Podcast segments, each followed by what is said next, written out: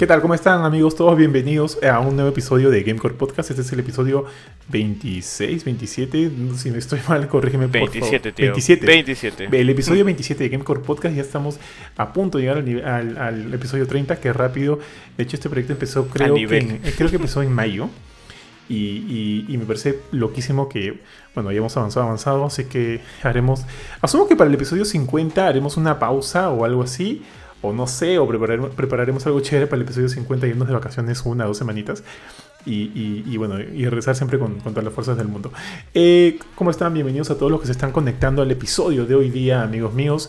Eh, hoy día vamos, tenemos como que dos temas muy importantes. Vamos por fin a finalizar el tema que venimos este, hablando desde hace dos semanas atrás, que son como que los mejores juegos de la generación, que ya terminó, que ya pasó el adiós de la Play 4, la Xbox One y bueno, obviamente el PC sigue.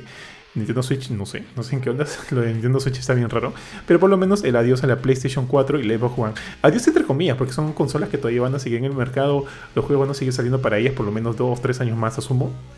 Pero evidentemente ya hemos dado un paso para lo que es la nueva generación de consolas con la PlayStation 5 y con la Xbox Series X para quien la tenga, por lo menos aquí en nuestro rico Perú.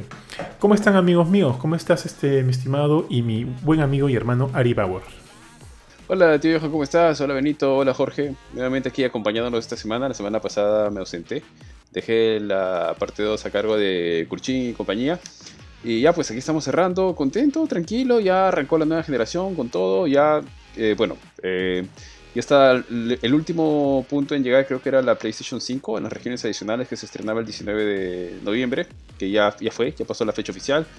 Y genial, genial, ya estamos aquí para darle con todo y vamos a ver esos títulos y ver de qué nos trata, qué novedades nos está trayendo la PlayStation 5. ¿Cómo estás, Jorge? Ahí todo bien, gracias este, otra vez por, bueno, por juntarse acá este fin de semana. Eh, bueno, también tenemos pendiente los, los juegos importantes de la generación. Por ahí a ver si hablamos otro tema bastante importante que bueno, veamos si nos alcanza el tiempo. Y sí, pues como ya dijo Johan, ¿no? el tiempo es largo en lo que pasa de una generación a otra, no es como que sale el Play 4, perdón, sale el Play 5 y el Play 4 ya se descontinúa, o sea, creo, creo que esto pasó solamente una vez. Eh, un- una consola que creo que estoy casi seguro que fue Microsoft que mató una consola casi de inmediato. No me acuerdo cuál, a, a cuál fue, creo que el Xbox original, no estoy seguro.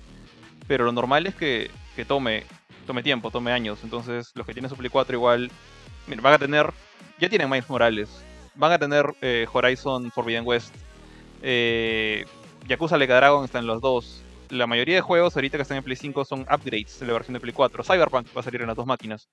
Entonces hay un montón de juegos todavía para, para la gente que no esté con, con, con los medios, con las ganas de dar el salto generacional. Así que tranquilos, igual hay bastante tiempo para eso.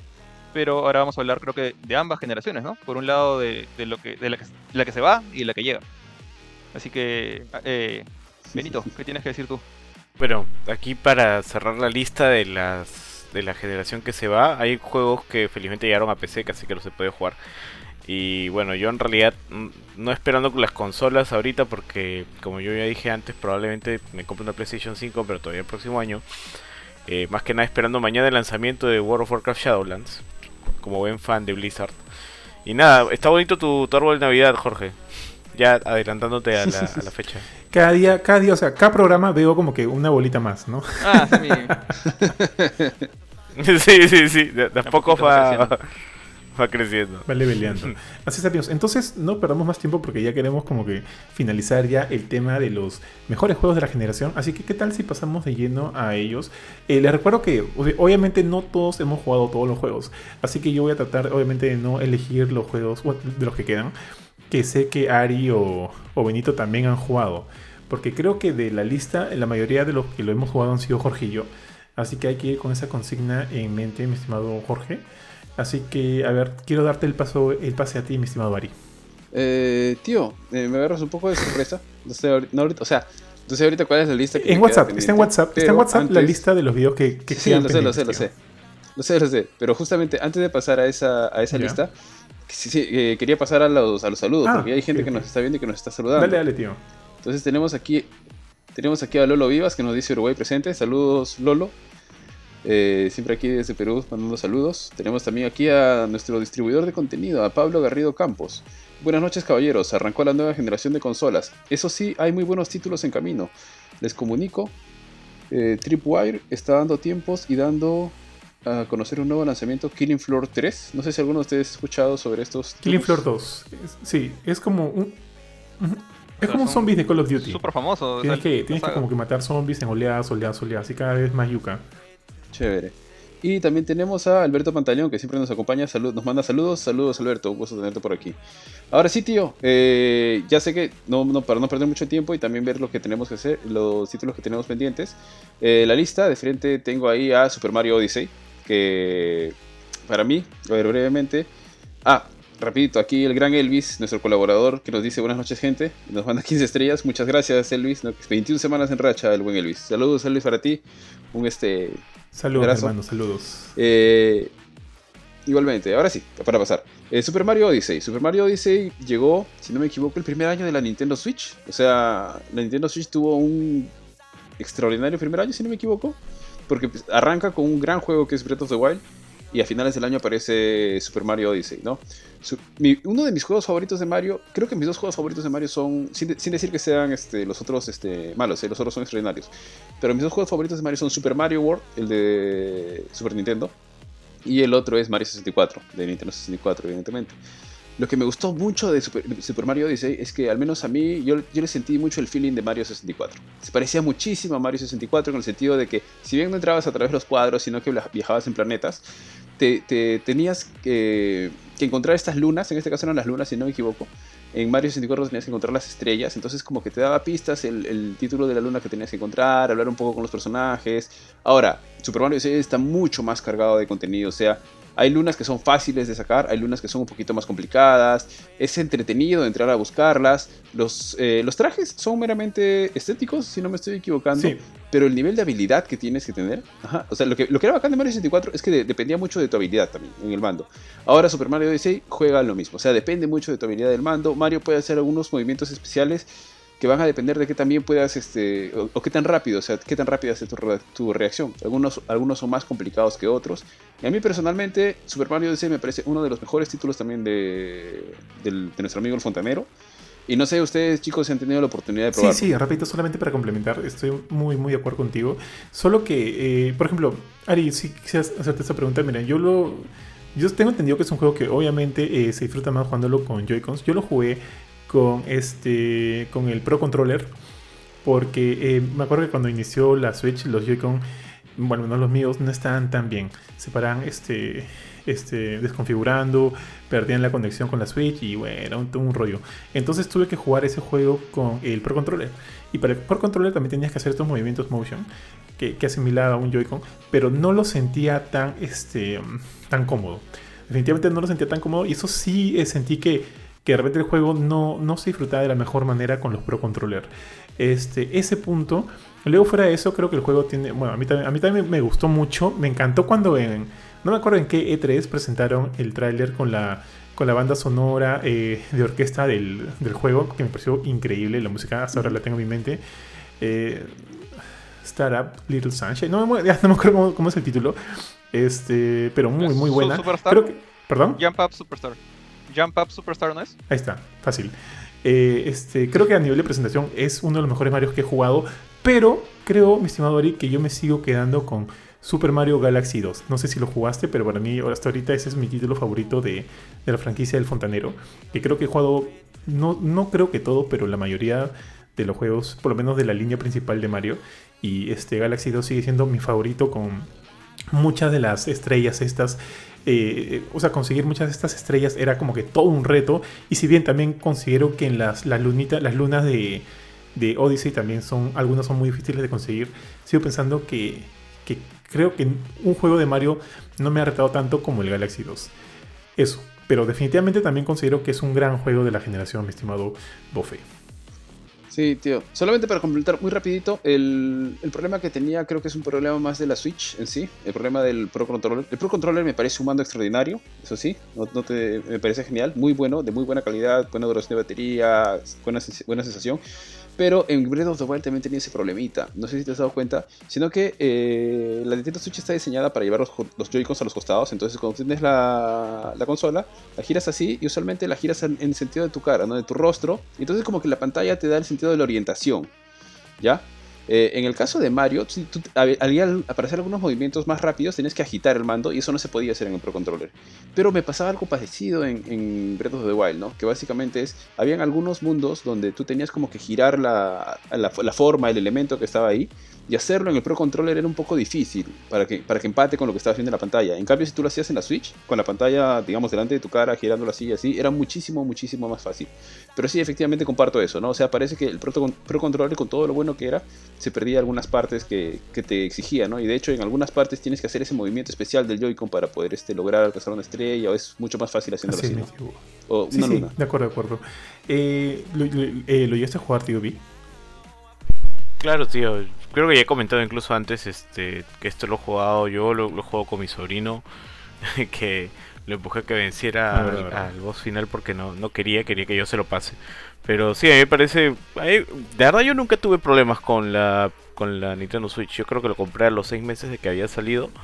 Y salvo si tuve un problema con uno de los Joy-Cons que tenía el tema del drifting, ¿no? Que, se, que empezó como que a los cuatro meses que lo compré. Y bueno, tengo dos pares de Joy-Cons, entonces este como que ya ahí se porta bien, ¿no? Pero sí, fuera de eso, yo sí la pasé bien con el juego. Y no, o sea, no sé, quizás este no, no es como que decía, wow, los Joy-Cons, wow, los mandos, ¿no? Por, por un tema de que quizás estoy más acostumbrado a jugar con, con PC, no, este, no sentí mucho el- la pegada de un modo u otro, simplemente me parecía un juego Claro. Este. Ya, sí, sí, totalmente de acuerdo con ustedes. Vi, aprovechando que estás tú ahorita eh, con el micro, ¿qué te parece si, si sigues tú? Claro, tío. Mientras voy cambiando el video, así que estoy viendo a un tío Benito. ¿Qué, qué haces? Rapidito, rapidito, no, no te, te corto. Este, nos menciona Víctor Abanto, la, fi- la dificultad no hace a un juego ser mejor. Eh, supongo que se refiere a lo que habíamos hablado un poquito de, de Mario y lo de Mario Galaxy. Efectivamente, ¿no? Es un tema más personal y probablemente subjetivo. Eh, hay juegos que se enfocan en lo difícil que pueden ser porque es parte del juego en sí, por eso tenemos el género... ¿Cómo se llama este género, tío? El rogue, Roguelike. eh, Roguelike. roguelike, ¿no? Pero sí, efectivamente, ¿no? O sea, que se disfrute más o menos también depende de una parte subjetiva de que tanto te guste, no sé, el arte, la historia, el sonido y demás, ¿no? Etcétera. Eso básicamente. Dale, Vi. Dale, tío, dale, tío. Claro, tío. Bueno, cambiamos. Yo iba a mencionar un juego que ya es un clásico y que obviamente también referente al, al juego más esperado del año porque es la misma desarrolladora, que es obviamente este The Witcher. 3. No sé, The Witcher. ¿Ustedes lo han Witcher 3. jugado? ¿Han- Claro. ¿Lo han pasado? más bien, creo que quizás eh, esa es una pregunta más específica. ¿Lo has pasado todo, tío? O sea, no te has este, perdido en O sea, las side me acuerdo que quests tú- y... Me acuerdo que por juego este, también tuve, tuve que hacerle la review en GameCore. Y este, review, sí, sí. hay muchas, definitivamente muchas misiones secundarias. No, no he hecho todas, no he hecho todas definitivamente. Pero sí hice varias porque en la, en la intención de, ok, tengo que terminar el juego, tengo que terminar el juego, tengo cierto plazo de tiempo y qué sé yo. Era como que llego a un pueblo, hablo con una personita. Yo sé que no debo hablar con esa personita, pero hablo con la personita, me lanza una sidequest y digo, ya, fuck, vamos a hacer la sidequest. Entonces, definitivamente es como que sí me he visto perdido en muchas, muchas. Recuerdo mucho la del hombre lobo, que me pareció increíble esa misión. Es, sí, Sí, es muy buena esa misión del hombre lobo. Y, y- pero bueno, es como que ese, ese tipo de, de contenido adicional definitivamente eh, era un, entre comillas, ¿ah? era un pesar para mi objetivo de tratar de terminar la campaña principal. El juego es impecable en muchos sentidos y creo que es uno de los mejores RPGs de aventura de, esta generación. Definitivamente, tío. Sí, y creo que justamente sí, Project estaba apuntando a algo más reducido con respecto a, la extensión del mundo con Cyberpunk, porque justamente había un muy bajo porcentaje de gente que había completado el juego. Sí, a ver, este, para comentarles yo mi re- re- brevemente, yo, yo soy parte de esa vergonzosa estadística que no ha terminado el juego por desviarse tanto de las misiones principales. El juego me lo compré de estreno, eh, me encantó, o, o sea, me- todo lo que jugué me encantó, la historia estaba mostra y hasta que me empecé a perder en las misiones secundarias. Me empecé a perder, porque dije, yo también fui con la misma lógica de Tío Johan, yo no estaba haciendo el review obviamente, pero fui con la misma lógica. ¿Sabes qué? Voy a disfrutar el juego al máximo. Como no tengo que hacer review, no tengo apuro. Así que me meto a hacer las misiones principales. Ah, que hay por aquí, que hay por allá. Esta cuevita, estos perritos, estos este, bandidos. Qué chévere, qué chévere. Uy, hasta que me, me- perdí, me, me distancié de la misión principal. Y. Y eh, es, formo parte de esa estadística. Y justamente el desarrollador mencionó eso: de que en Cyberpunk 2077 han, digamos, han tratado de evitar de que, le, suce- de que le suceda esto a los nuevos jugadores, ya que se han dado cuenta de que los- las personas, hay un grueso de personas que no ha terminado la, la misión principal del juego, ¿no? Y que sí ha hecho muchas de las misiones secundarias. El juego es monstruo, los gráficos, ahorita a veces cuando los veo los siento un poco, ya, no sé si desfasados. Ya en este momento creo que hay cosas que se ven mucho mejor. Se ve bonito igual, de vez en cuando. Tiene dos expansiones, si no me equivoco, The Witcher 3. Es que, también es, que, es que también salió muy pronto en la generación ese juego. Sí, es verdad. Y lo otro es que hay una. A ver, para quienes no hayan jugado el juego, tal vez hay casi, casi que hacerse una lectura obligatoria del, de lo que viene antes si es que no has jugado The Witcher 1 y The Witcher 2, si no estoy mal, ¿no? Porque, eh, o sea, si bien no es que te. que es. Que. Ah, no sé cómo decirlo. sin- de todas maneras, hay eventos que están atrás que son importantes conocer y saber porque impactan, de hecho, en el juego actual, ¿no? Entonces, por ahí sí hay una responsabilidad que tiene que darse cada uno para disfrutar de una manera un poquito más completa y más chévere el juego, ¿no? George, no sé cómo ha sido en tu caso, si tú lo jugaste. ¿The Witcher? No, de- de- Tío, te- antes de que vayas a George, yo sí te voy a decir que los gráficos de PC todavía se ven bien. ¿no? No, no sé cómo será en consola. bueno, hablando de The Witcher... Bueno, eh, Ah, no, dale, dale, termina, termina. No, no, no, nada, sino que yo lo tengo en el Xbox y siempre los veo por, por computadora, sino que a veces creo que hay cositas que se ven un poquito ya mejor en ese momento. Sí se ven bastante bien. De hecho, me gustaría ver cómo, va- cómo se va a ver porque antes de que me olvide, The Witcher 3 va a tener un parche que llega el próximo año para PlayStation 5 y para Xbox Series X y Series S para actualizar el juego a las consolas de nueva generación. Al igual que Cyberpunk 2077, que realmente me sorprendió esto, que el- la versión que llega en este momento, si bien hay una versión para Series X y para Play 5, el, el parche creo que está llegando el próximo año para, digamos, actualizar esto a una versión de nueva generación, ¿no? Ahora sí, Jorge, Bueno, sígueme. Eh, nada, sobre The Witcher la- lamentablemente no tengo mucho que, que mencionar porque yo no he tenido la chance de jugarlo. O sea, lo, lo tengo, de hecho lo compré hace tiempo cuando estuvo en una, en una oferta. Eh, or- originalmente, cuando recién salió The Witcher 2, creo que estamos hablando, como que no me llamaba mucho la atención. Uno, porque sentía que era como que un juego dirigido más que nada a la gente de PC, como que estaba para ellos, un, juego más típico fantasía medieval. No conocía nada así de Project Red en ese momento yo. Eh, yo, honestamente, nunca he sido muy partidario de del mundo, este, digamos, de fantasía medieval típica. De, o sea, típica me refiero a algo como Señor de los Anillos o como Game of Thrones. O sea, donde hay un rey, están sus, sus vasallos y se la paran hablando de temas políticos con el otro reino. Entonces, esa nota no me gusta mucho. O sea, ponte- yo recién empecé. Las calatas y las calatas. esa ni siquiera he visto esa parte. Bueno, de hecho sí, vi un capítulo de Game of Thrones que fue todo eso y creo que eso fue lo que me desanimó de ver el resto de la serie. Pero, ya, tema aparte, recién empecé a agarrarle un poquito más de gusto a ese, tipo de fantasía medieval cuando, cuando salió la serie Souls. O sea, cuando Demon Souls me mostró un lado mucho más directo a la acción, más oscuro, más crudo y más jugable. Entonces, creo que por eso es que no le, no le hice mucho caso a, a Witcher hasta cuando vi el 3. Pero en ese momento no, creo que no, no, no me di el chance de jugarlo, llegué a comprarlo, pero por temas de, de carga, de que otros juegos llegaban, salían, venían, se iban, entonces, como dije de una vez, yo, por ejemplo, es una de las razones por las cuales no tengo Game Pass o no me llama la atención el Game Pass, es porque no tengo tiempo de jugar juegos viejos. Entonces, para cuando le agarré un poco más eh, la, mirada a Witcher y ya me, gustaba lo, que, estaba viendo, ya era muy tarde porque el juego ya tenía años, un par de años por lo menos. Entonces dije, ya lo dejaré para cuando salga una secuela, cuando salga nuevo. He visto la serie, me ha gustado un montón la serie de The Witcher. Eh, me he puesto a investigar el lore, o sea, sé más de, de- del personaje, de, de incluso de, de- de su origen en los libros previos a la saga y todo, pero no he jugado el juego. Solamente sé que quiero quitarme ese, ese clavo con Cyberpunk, o sea, desde que lo anunciaron. Y aparte que me gusta más la fantasía futurística, pero de que le tengo respeto a lo que ha hecho CD Projekt Red pues, un montón y, y sí creo que Witcher 3 merece estar como, como uno de los top de, de esta generación. De acuerdo, tío, de acuerdo. Eh, si alguien tiene algo más para agregar, y si no, pasamos al siguiente juego. Pasemos al siguiente, tío. Dale, Jorge. Bueno, eh, para pasar a uno que yo creo que Benito sí lo ha jugado porque lo he escuchado mencionar unas veces y he visto que hizo un streaming hace tiempo, ahora que me acuerdo. Y tú, Johan, imagino que también. Eh, uno de mis juegos favoritos de, digamos, de la, del último tercio de, vida del PlayStation 4 ha sido este Horizon Zero Dawn. Eh, que bueno, fue anunciado en el 2016, salió en el 2017. O sea, ya tiene tres añitos de, de viejo. Pero aún así yo, yo veo, bueno, recién se anuncia que sale en PC hace unos meses. La, la gente de otra, de plataforma, ¿no? Por fin lo puede jugar. eh, en cierta manera ha abierto las puertas de, juegos de Sony a, PC, ¿no? Gente pidiendo que saquen God of War, que saquen las sofás eh, en PC y, me, da gusto por un lado eso porque este juego le tengo un montón de cariño a, a, Horizon Zero Dawn. Eh, yo estuve en el E3 que lo presentaron, en la presentación de Sony, yo me acuerdo que tengo esta broma con... algunos de ustedes conocen a Samuel de mi vida con cómics. A él le encanta Killzone, la misma, una saga de la gente de Guerrilla Games, los desarrolladores de, de Horizon. Y cuando yo vi en la presentación de Sony que salió Guerrilla Games en, pantalla, ¿no? En, la pantallota, le dije, pucha, va a ser otro Killzone. No, no, no me interesan los Killzone, no me gustan los Killzone. Y muestran esta idea de un mundo en el cual todos los animales son como estos robots, dinosaurios, robots gigantes. Eh, la humanidad bueno, ha sido destruida por alguna razón que todavía no se sabía en ese, en ese momento.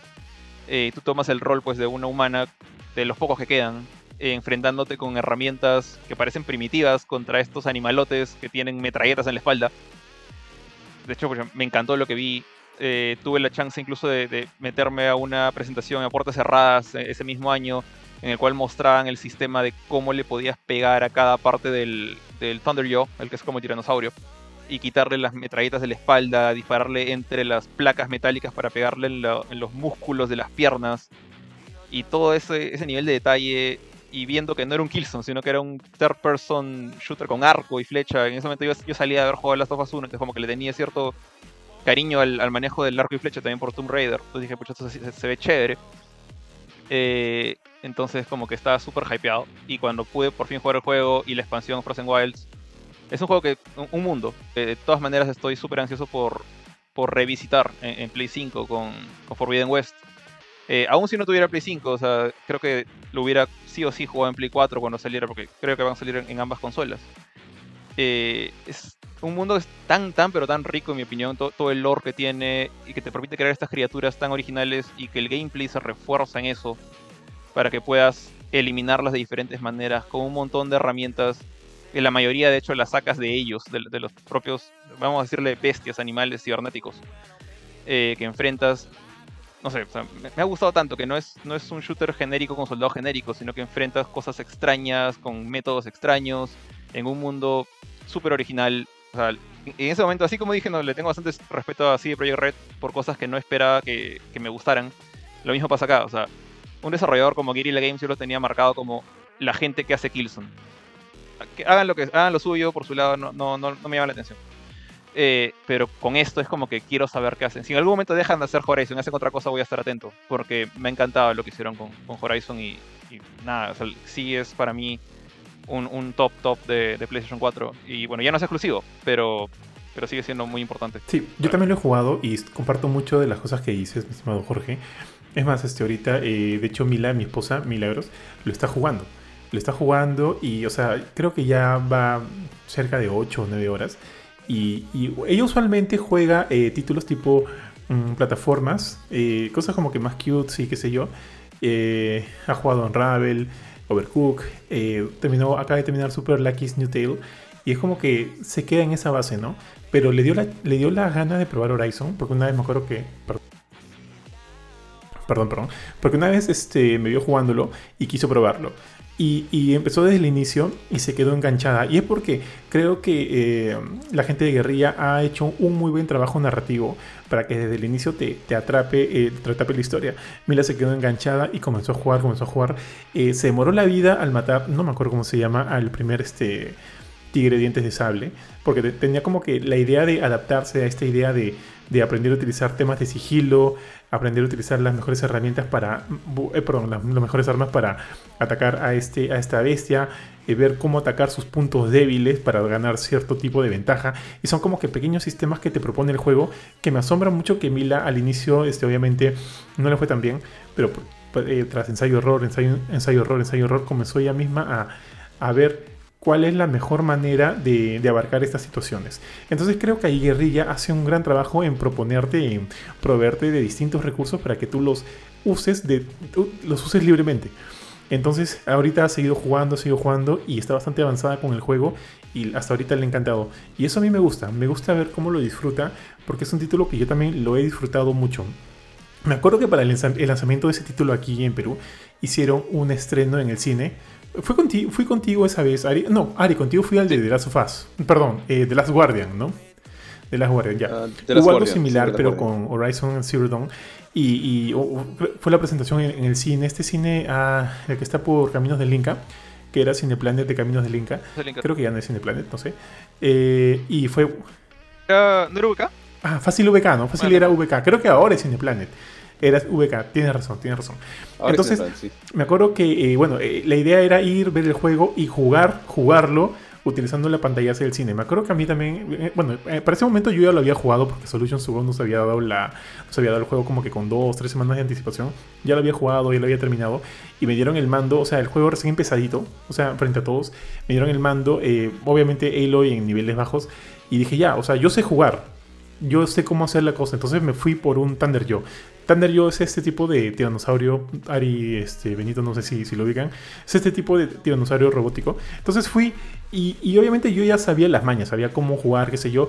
Y estuve así, a un pelito, a un pelito de matarlo. Al final creo que me confié, un, un colazo me, me agarró y me sacó, me sacó volando, perdí. Y ya tuve que ceder el mando a, a alguien más. Pero este, me acuerdo de esa sensación. Eh, no sé, no sé si ustedes se acuerdan. Bueno, ¿se acuerdan de la película Jurassic Park? Cuando. La primera. Sí, cuando obvio. llega Alan Grant con. Con la, con la otra, con Jeff Goldblum y, y la doctora Sadler llegan por primera vez a la isla, están como están, pasando, están paseando con el, con el carrito y de repente se detiene el carro, sale a- eh, Alan Grant se quita los lentes así sorprendido porque acaban de ver un, creo que era un brontosaurio o un este, o un brachiosaurio, no sé qué, no sé cuál era, y se queda sorprendido. Sí. Me acuerdo que esa sensación, una sensación similar me dio la primera vez cuando empezó el juego y empezaron a aparecer estas criaturas gigantes. Entonces, eh, creo que esos son como que sensaciones, elementos que te quedan así bien grabados en mi mente. Yo lo tengo acá bien grabado y es una de las cosas de las cuales nunca me voy a olvidar con Horizon. Y ahí, al igual que Jorge, espero con muchas ansias Horizon Forbidden West porque eh, no me quedan dudas de que va a ser como que un título bastante prometedor. Y creo que de lejos Horizon se merece también un reconocimiento para los juegos de esta generación que ya pasó. Así es, tío. Completamente de acuerdo. Yo me he quedado en, Be- Benito, en el Behemoth. ¿Benito, tú Lo lo volví a avanzar y me quedé en Behemoth. Y, pucha, entre tantos juegos, cosas por hacer, eh, lo, lo he dejado ahí. No, está pendiente, está pendiente por terminar. tira Pero a mí también, al igual que a Johan, me parece un juegazo, al igual que los dos. O sea, la historia, el. Eh, ¿Cómo decirlo? El escenario que han creado es este futuro distópico. Me parece bien bacán. O sea, no. No sé, o sea, la idea de cómo ver, de, cómo llevaron pues esa historia ahí, todo el este, el tema artístico, el tema del juego en sí, porque la jugabilidad también es bien bacán. Eh, a mí me impresiona, me han impresionado bastante y me parece que es un juegazo, ¿no? O sea, tiene sus cositas en PC, ¿no? Porque la optimización no está así como que 100%, pero, o sea, el juego no es injugable, es, es muy bueno, a diferencia de el multiplayer de Call of Duty. Sí, así es. Pasó ahí. Así es. Eh, nada, que ayer tratamos de jugar varias partidas y nos votaban, nos votaban, nos votaban. Sí, Fue, fue un caos, fue un caos. Pero eso ya es, eso es tema para, para otro día. Entonces creo que ahí dejamos Horizon y pasamos al siguiente, que creo que es mi turno. Y definitivamente, eh, esto parece como que una oda a los exclusivos de Sony, pero no es así, chicos. Hemos hablado de muchos juegos. El, si- el que yo voy a elegir es Uncharted 4. Eh, Ojo, a, a todo esto, yo creo que el tema de la franquicia de Uncharted siempre, ok, a mí me han, me han encantado la mayoría de los juegos, me han gustado mucho, creo que tiene elementos de acción bien chéveres, elementos de disparos no me parecen los mejores, pero son divertidos, eh, los puzzles de plataformas también son entretenidos, y las historias son como que interesantes, no me parecen increíbles, pero creo que por lo menos tienen un, un elemento narrativo interesantón. Eh, lo que yo siempre, lo que nunca he destacado es que siento que todos los juegos han tenido como que villanos bastante olvidables. Eh, uno más que otro. Por ejemplo, eh, para mí mi juego favorito es Uncharted 2. Por- De repente para algunos será el 3, algunos el 4, algunos el 1, pero a mí me encanta el 2. Me gusta el 2 en muchos sentidos. Salvo el villano, el villano me pareció como que medio me, pero, pero bueno, o sea, no, eso no, no, no quita toda la experiencia, la rica experiencia que, que, que, que- que vives durante las, todas las horas de juego. Entonces, creo que el 4 se mantiene muy cerca a lo que ya has jugado, has experimentado anteriormente con Uncharted. Por ahí algunos, este, algunos elementos nuevos como el sigilo para esconderte entre arbustos y qué sé yo, y hacer como que unas muertes mucho más rápidas. Pero todo lo demás se mantiene. se mantiene a nivel de historia. Creo que la historia está interesante, no me parece increíble, pero me gusta mucho este cómo se tratan de, centrar en la vida de Nathan Drake ahora como esposo, hacia el final ya como padre. Y, dejar ir, ¿no? me acuerdo que el, subtítulo es A Thief's End, el final de un ladrón. Y digamos que eso lo, interpreto yo como que ok, eh, son etapas, ¿no? Pasas etapas y Nathan Drake ya llega a una siguiente etapa en la cual, eh, al igual que Kratos, ¿no?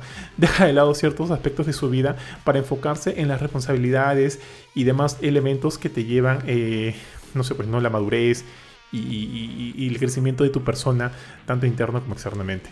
Eso me pareció interesante, pero luego el nivel de historia siento que es muy similar a los otros, que no me parece tan increíble, villanos olvidables, la, la batalla final a mí no me gustó mucho pero son, son como que pequeños peros de una experiencia mucho más grande que sí me parece divertida. Además que tiene como que elementos de secuencias de acción increíbles. No me acuerdo, no sé si Jorge lo ha jugado, no sé si Ari o, Benito también, pero hay una escena en la cual eh, creo que cuando están escapando de un, de un puente, no sé, es, es, es un, es un, es un lo, lo, querido. Y al final al final de esa secuencia que es bien intensa, yo, o sea, solté el mando y dije, fuck, la PlayStation 4 es capaz de hacer todo esto porque le sacó el jugo por completo a, una de las secuencias, una de las mejores secuencias que he vivido en los videojuegos. Así como los anteriores juegos tuvieron las suyas también como que en el 2 el tema del tren, en la 3 el tema de caerte del avión, aquí en el 4 también tiene eso, pero obviamente elevado mucho más por la, potencia en ese momento que brindaba la PlayStation 4. Y además creo que también es un cierre interesante a la franquicia. No sé si la volveremos a ver. Bueno, ya, ya la vimos con Uncharted eh, de los Legacy. Eh, no sé si volveremos a ver a Nathan Drake, pero por lo menos sí me gustaría ver un juego de Uncharted para esta nueva generación de consolas. Pero por eso y más, creo que también Uncharted 4 se merece una mención para el tema del día de los mejores juegos de la generación pasada. Sí, mira, en general Uncharted también, también me gusta un montón. He jugado la saga desde el primer Uncharted. Eh, o sea, digamos, siempre he estado pendiente de, los lanzamientos de, ese, de ese lado de Naughty Dog. Eh, si bien creo que igual que tú, me gusta más el 2. en general, no. Irónicamente, o sea, sé que el, malo no es el mejor malo de todos. Pero siento que al mismo tiempo es el, el único villano que plantea un verdadero reto al final. O sea, porque el primero creo que es, un pata cualquiera que se muere con la reliquia, la viejita y, y, su pata del tercero que se, los come la arena. Y en el cuarto, bueno, de hecho ni siquiera me acuerdo. Peleas. Ah, bueno, fue el, el, el cruce el cruce pelea con, con, las dagas, con las Sí, o sea. Yo siento que en el 4, si bien, o sea, el villano es también cualquier cosa. Eh, y en general en Uncharted los villanos no han sido muy buenos. Eh, hay personajes buenos en el 4 y, en particular me gustó mucho la, la adición del hermano de, Nathan eh, siento que, o sea, si bien pudo haber sido él el villano, pudo haber sido el, hermano perdido que viene y lo traiciona, eh, y hubiera sido súper predecible la historia, me gustó que no fuera así, ¿no? Que, en efecto era como que el hermano perdido, entre comillas, pero que si bien tenía su ladito oscuro todo el tema, realmente estaba ahí para, su hermano, ¿no? Entonces se, crea esta, esta alianza, se desarrolla un poquito más la, idea de, de, bueno, los dos como aventureros, y que Nathan en cierta manera ya había conseguido algo más valioso que, irse a buscar más tesoros, ¿no? Que bueno, su esposa, eventualmente su hija, y ves que como que su hermano como que toma su lugar al lado de Sully, y igual es como que el tío chévere, ¿no? Para, para la hija de Nathan. Y también está, bueno, eh, algo que me gustó mucho de, ahí es este ver que la saga, bueno, de hecho desde la, desde la 2 y la 3, la 3 más que nada, ver que los personajes, cuando, cuando hicieron la 1 yo pensé que Nathan iba a ser una especie de James Bond Pensé que Elena iba a ser solamente la, la flaca del 1, Chloe la del 2 y así. Pero cuando vi que en realidad el pata iba creciendo y llegar a este punto en la 4 de, esa madurez que tiene, eh, me gustó un montón. O sea, ahí, como que te das cuenta realmente de que Naughty Dog no crea historias como que solamente del momento, sino que sabe desarrollar sus personajes, sabe hacerlos crecer. Y, yo creo que si bien de repente no va a haber más Nathan, quién sabe, de repente va a ser como un personaje secundario, eh, se presta el, mundo de Uncharted para crecer con cualquiera de estos personajes que no se han retirado. O sea, sigue estando Chloe por ahí, eh, bueno, Elena ya no, ni Ethan tampoco. Creo que es muy pronto para saltar a la hija, pero queda el, queda el hermano de Nathan, me, me olvidé el nombre honestamente, sorry. Eh, ¿Cómo se llama esta? La flaca Nadine, creo que se llama la, la compañera de Chloe. Entonces, para explotar. Ah, ah, eh, si bien todo esto nació, o sea, Nathan es como eh, el Iron Man de este mundo. O sea, él hizo, él conectó toda esta gente. Entonces, ahora, si bien los villanos son cualquier cosa, o fueron cualquier cosa, porque la mayoría está muerto, eh, los héroes me parece que, tienen para dar más. Entonces, sí, espero ver un nuevo Uncharted Quizás no pronto, pero eventualmente. en Oye, justo, justo que hablas de la edición del hermano, y repito nomás, quiero men- mencionar esto. Eh, a mí también me pareció bien paja, muy chévere cómo eh, lo integraron a la historia, lo integraron al- al- al- a la vida de Nate y demás. Pero eh, siento que mm, hay, hay algunas secuencias que tienen que ver con eso que en el juego al final luego no funcionan, del, no funcionan tan bien. Por ejemplo, la primera vez que lo estás jugando y obviamente todo es nuevo y qué sé yo, y llegas como que al- al- a este flashback en el cual los dos están en el en, en- en la casa en la casa hogar en la casa hogar en la que están porque los dos son huérfanos y, y hay como que toda esta secuencia donde Mm. tienen que ir y salir de la casa salir por la salir por la ventana y demás. La primera vez que lo juegas chévere porque estás explorando y no sabes nada. Pero la segunda tercera o cuarta vez que lo juegas y ya es esa parte esa parte me da mucho tedio. Porque le yo ya sé qué tengo que hacer ya sé qué tengo que hacer tengo que ir acá y mirar acá pero el juego no me lo permite sin antes tener que hacer algunas cosas previas. Y eso creo que le quita bastante ritmo al juego y, y como te digo, o sea, jugarlo la primera vez paja, pero una segunda o tercera vez, toda esa secuencia se me hace muy frustrante porque yo sé qué tengo que hacer, pero el juego me da limitaciones, limitaciones, limitaciones. A nivel narrativo funciona, es obvio que tiene sentido a nivel narrativo, pero ya como digo, ¿no? cuando ya eh, lo conoces por derecho y al revés, eh, eh, sí te crea cierto, cierto, cierto obstáculo. Eso nada más quería mencionar. Eh, chicos, ¿algo más que comentar? Vale. Entonces, mi estimado Ari, tú mismo eres. A ver, de la lista que tenemos, eh, algo rápido. Mm, a ver, hay dos aquí que me parecen bien bacanes. Voy a mencionar uno que es un poquito, creo que más antiguo. Es Shadow of Mordor, que me parece raro que no lo haya mencionado hasta ahora. Shadow of Mordor, um, no recuerdo si salió al inicio de la generación. O sea, debe haber sido entre los dos primeros años, ¿eh? Eh, Shadow of Mordor, bueno, a mí me gusta mucho El Señor de los Anillos. Eh, entré al mundo del Señor de los Anillos gracias a la primera película. Me encantó la primera película. Eh, eh, terminó la primera película y quería saber en qué terminaba la historia. Quería saber todo, así que me leí todos los libros en ese momento del Señor de, o sea, del, del universo de Tolkien de ese momento. O sea, estábamos hablando del Hobbit, el Silmarillion, el Señor de los Anillos. Este, o mejor dicho, claro, el Señor de los Anillos, las tres, este, los tres libros y demás. Y siempre que aparece algo del Señor de los Anillos, como ahora está el juego este de, de Gollum, me genera me genera interés. Creo que uno de los más este, simpáticos que había jugado era uno de Play 2. Pero después de eso hubo alguno de estrategia que estaba por ahí, pero no había ninguno que le hiciera tanta justicia. Eh, finalmente entraron, eh, cuando vimos que apareció este Shadow of Mordor, me pareció bacán, se tomaba algunas libertades, no sabía cómo iban a unir el juego con la historia del- de los libros, eh, cómo iba a ser, cómo iba a funcionar, me, me daba bastante curiosidad. Finalmente cuando salió el juego, el juego fue muy bacán, fue muy bueno. El juego básicamente se desenvolvía, creo que no sé si eran, dos o tres aspectos, creo que yo le hice la review, por eso me estoy tratando de acordar. Eh, básicamente tenías el sigilo, que era parte importante del juego, tenías la acción, que básicamente es un juego de, peleas tipo, si has jugado alguno de los Batmans, estás, eh, bueno, de Batman Arkham City, Arkham Asylum, etcétera, de los, últimos, vas a estar familiarizado con el sistema de acción. Y creo que había algún, algún sistema Nemesis. más adicional que me estoy... Ujú. Ah, ya, el sistema Nemesis. Sí, el sistema Nemesis. Que era chévere, parecía medio, medio extraño en un momento. Pero era bacán porque básicamente el sistema Nemesis lo que, lo que hacía era de que... eh, si bien tienes los bosses, si no recuerdo mal, hay algunos bosses que ya están predeterminados.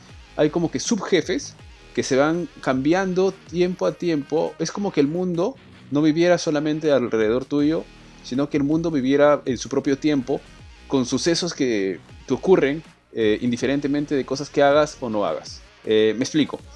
Puede ser de que eh, los, los orcos o los ogros, no recuerdo ahorita cuál es el nombre correcto, están separados, digamos, como que en tribus o en clanes, etc. Entonces tienes el tribu de los, no sé, de los asesinos, tienes la tribu de los, este, de los oscuros, etc.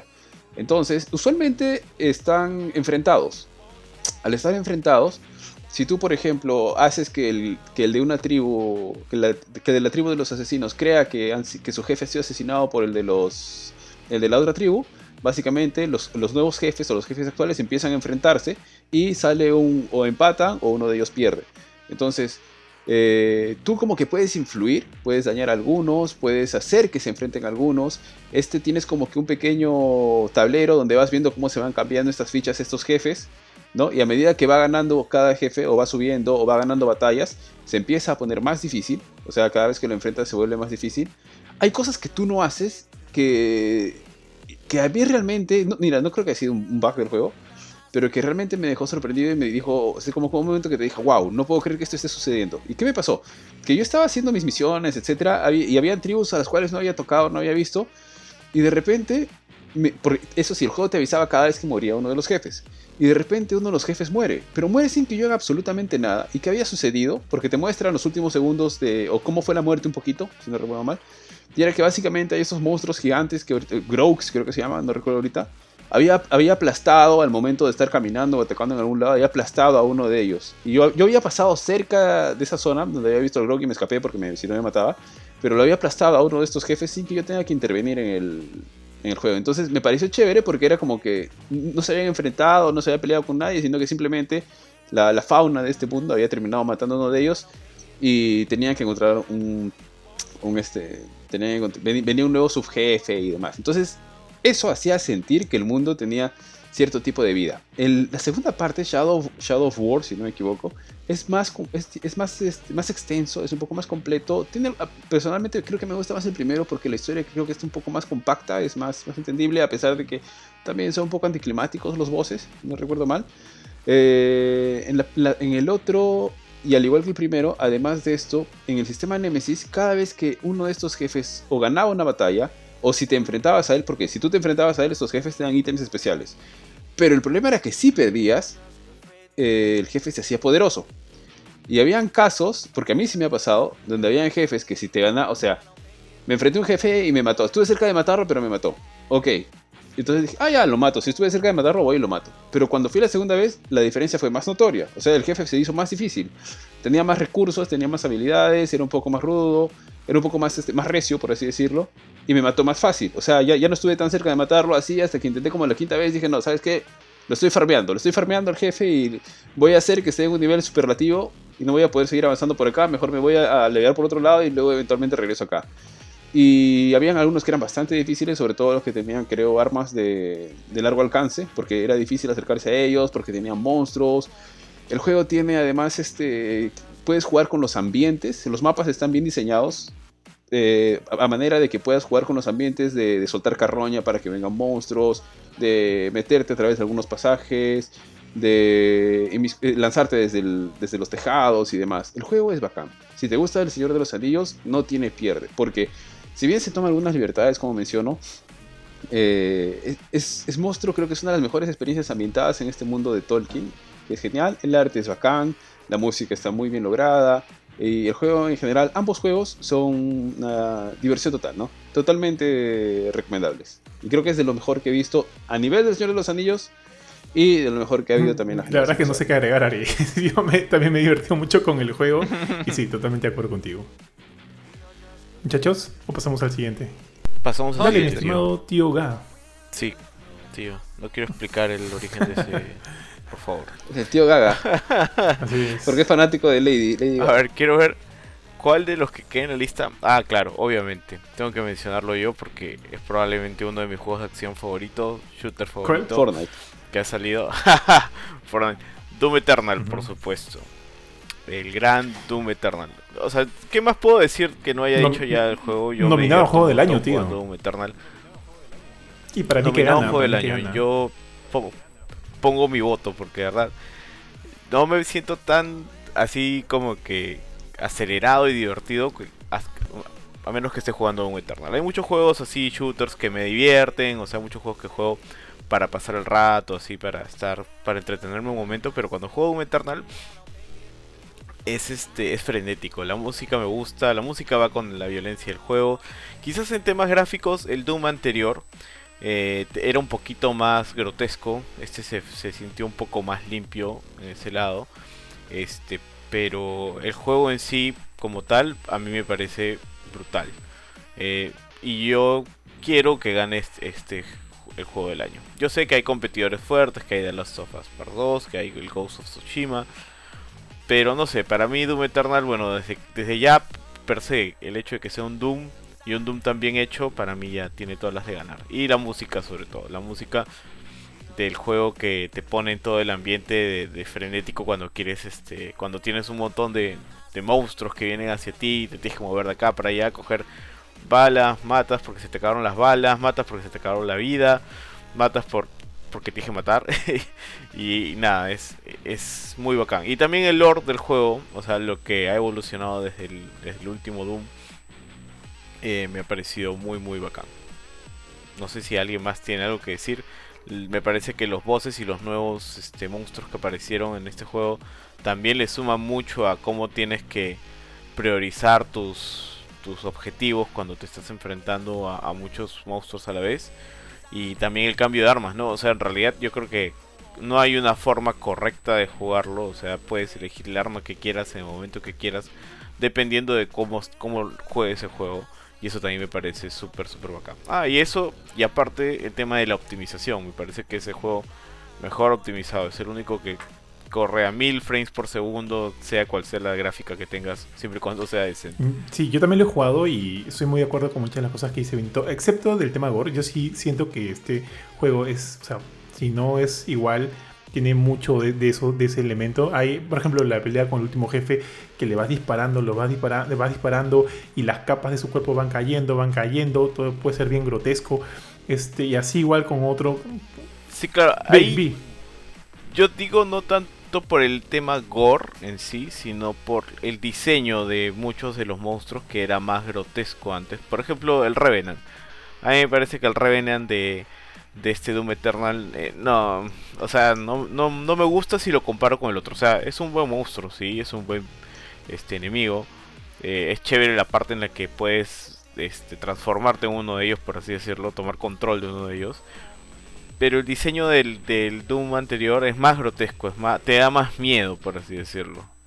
E- e- esas pequeñas diferencias en ese caso, en el, en el monstruo bola, ese que tiene un solo ojo que no me acuerdo su nombre ahorita. Este, El bofe, el bofe. Eso, ese cambio no, no me gustó tanto. Pero de ahí todo lo demás es excelente. ya, sí, ya, está bien, ok, en eso podemos estar de acuerdo.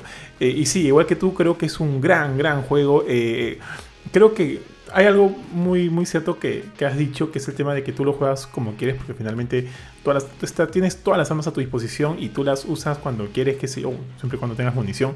Pero el hecho de, de que, o sea, si bien lo juegas cuando quieres, de todas maneras tienes que por lo menos correr y disparar, correr y disparar, correr y disparar, porque si te quedas simplemente eh, pisando un lado, no la vas a hacer, amigo, no la vas a hacer por ningún lado. Entonces, creo que eso, el hecho de, impulsar el, movimiento, hace que todo se sienta inclusive mucho más frenético.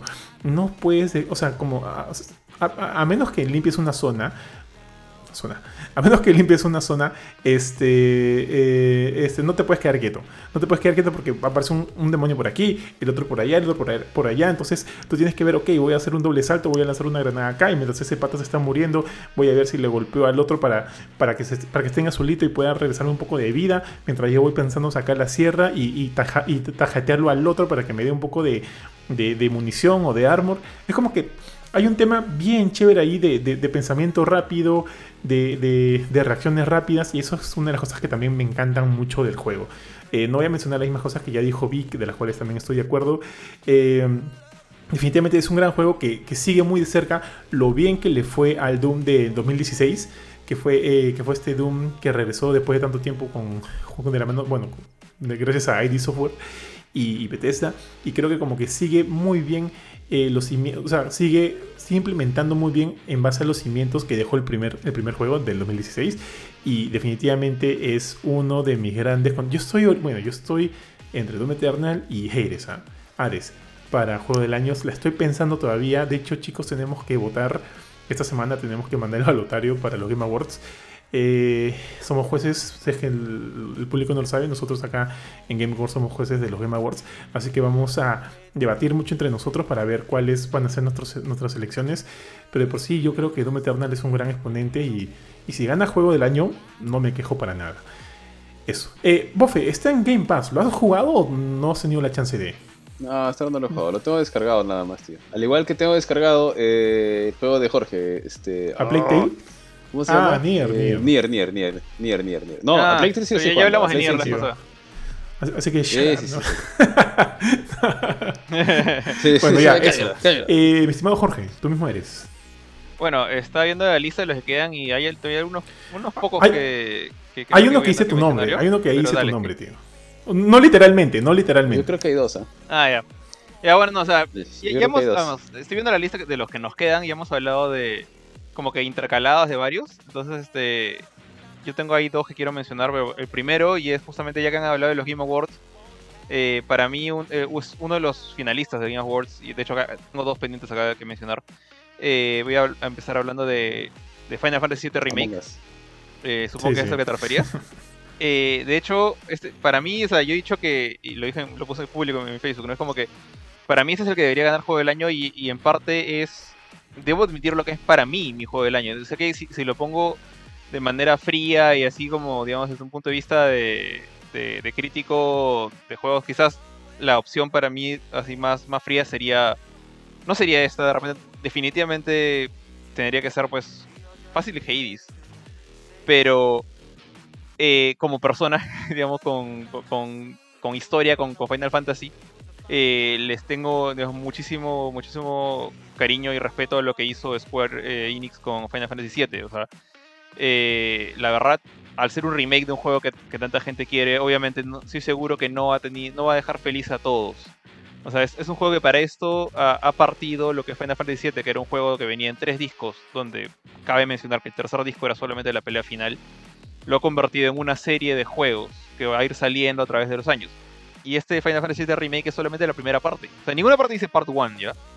Pero eh, se supone, ya todo el mundo sabe que realmente Remake es el capítulo 1 de algo más largo. De hecho, eh, una cosa que me di cuenta apenas acabé el juego es que Remake, la palabra Remake no es como, no sé, Spider-Man Remastered. No es un subtítulo técnico. Para mí ese Remake es el subtítulo del capítulo es el subtítulo de la historia del juego, porque lo que han hecho no es simplemente agarrar y, bueno, no es tan simple hacer eso, ¿no? Agarrar y rehacer todo el sistema de juego, rehacer todos los gráficos, rehacer todo, eh, sino que han...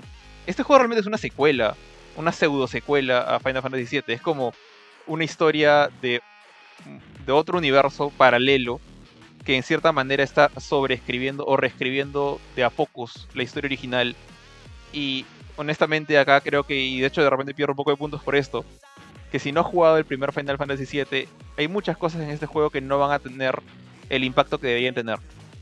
O sea, yo creo que, creo que se puede entender la historia del, remake hasta cierto punto nada más si es que no has jugado el original. Y literalmente es como que hasta el 90-85% del avance del juego, porque la última parte del juego, si no has jugado los anteriores, es básicamente como, no sé, como si estuvieras jugando Kingdom Hearts 3 sin haber jugado los anteriores. O sea, te- creo, yo creo que te va a quemar el cerebro porque no vas a entender qué Michi está pasando ni, ni por qué está pasando lo que está pasando.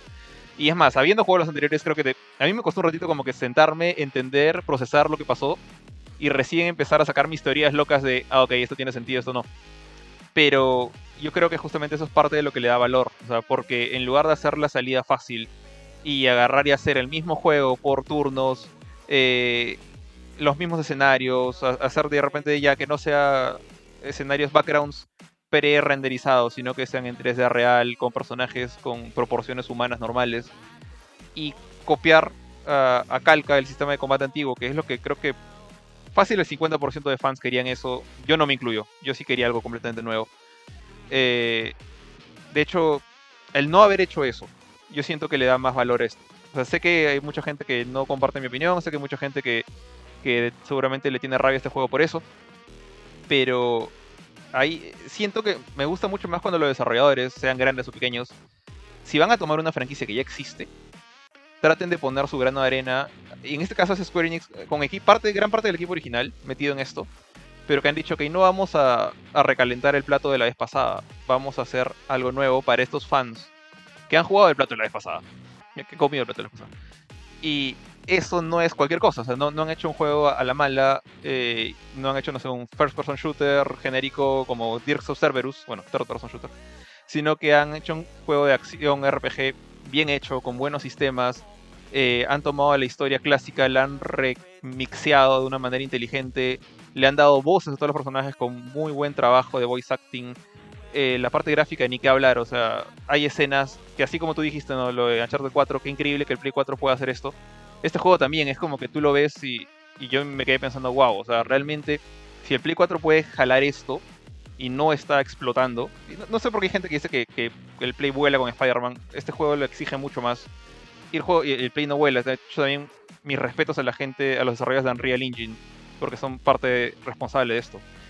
Eh, el juego es increíble, técnicamente, eh, del lado de historia, del lado de gameplay, no veo fallas en este juego más allá de que la historia puede ser un poco incomprensible para gente que no juega el anterior. Entonces, eh, si bien sé que de repente hay juegos más como paquete completo, cerraditos y bonitos, como un paquete con su, con su listoncito bonito para Navidad, que podrían merecer más el juego, el título de juego del año.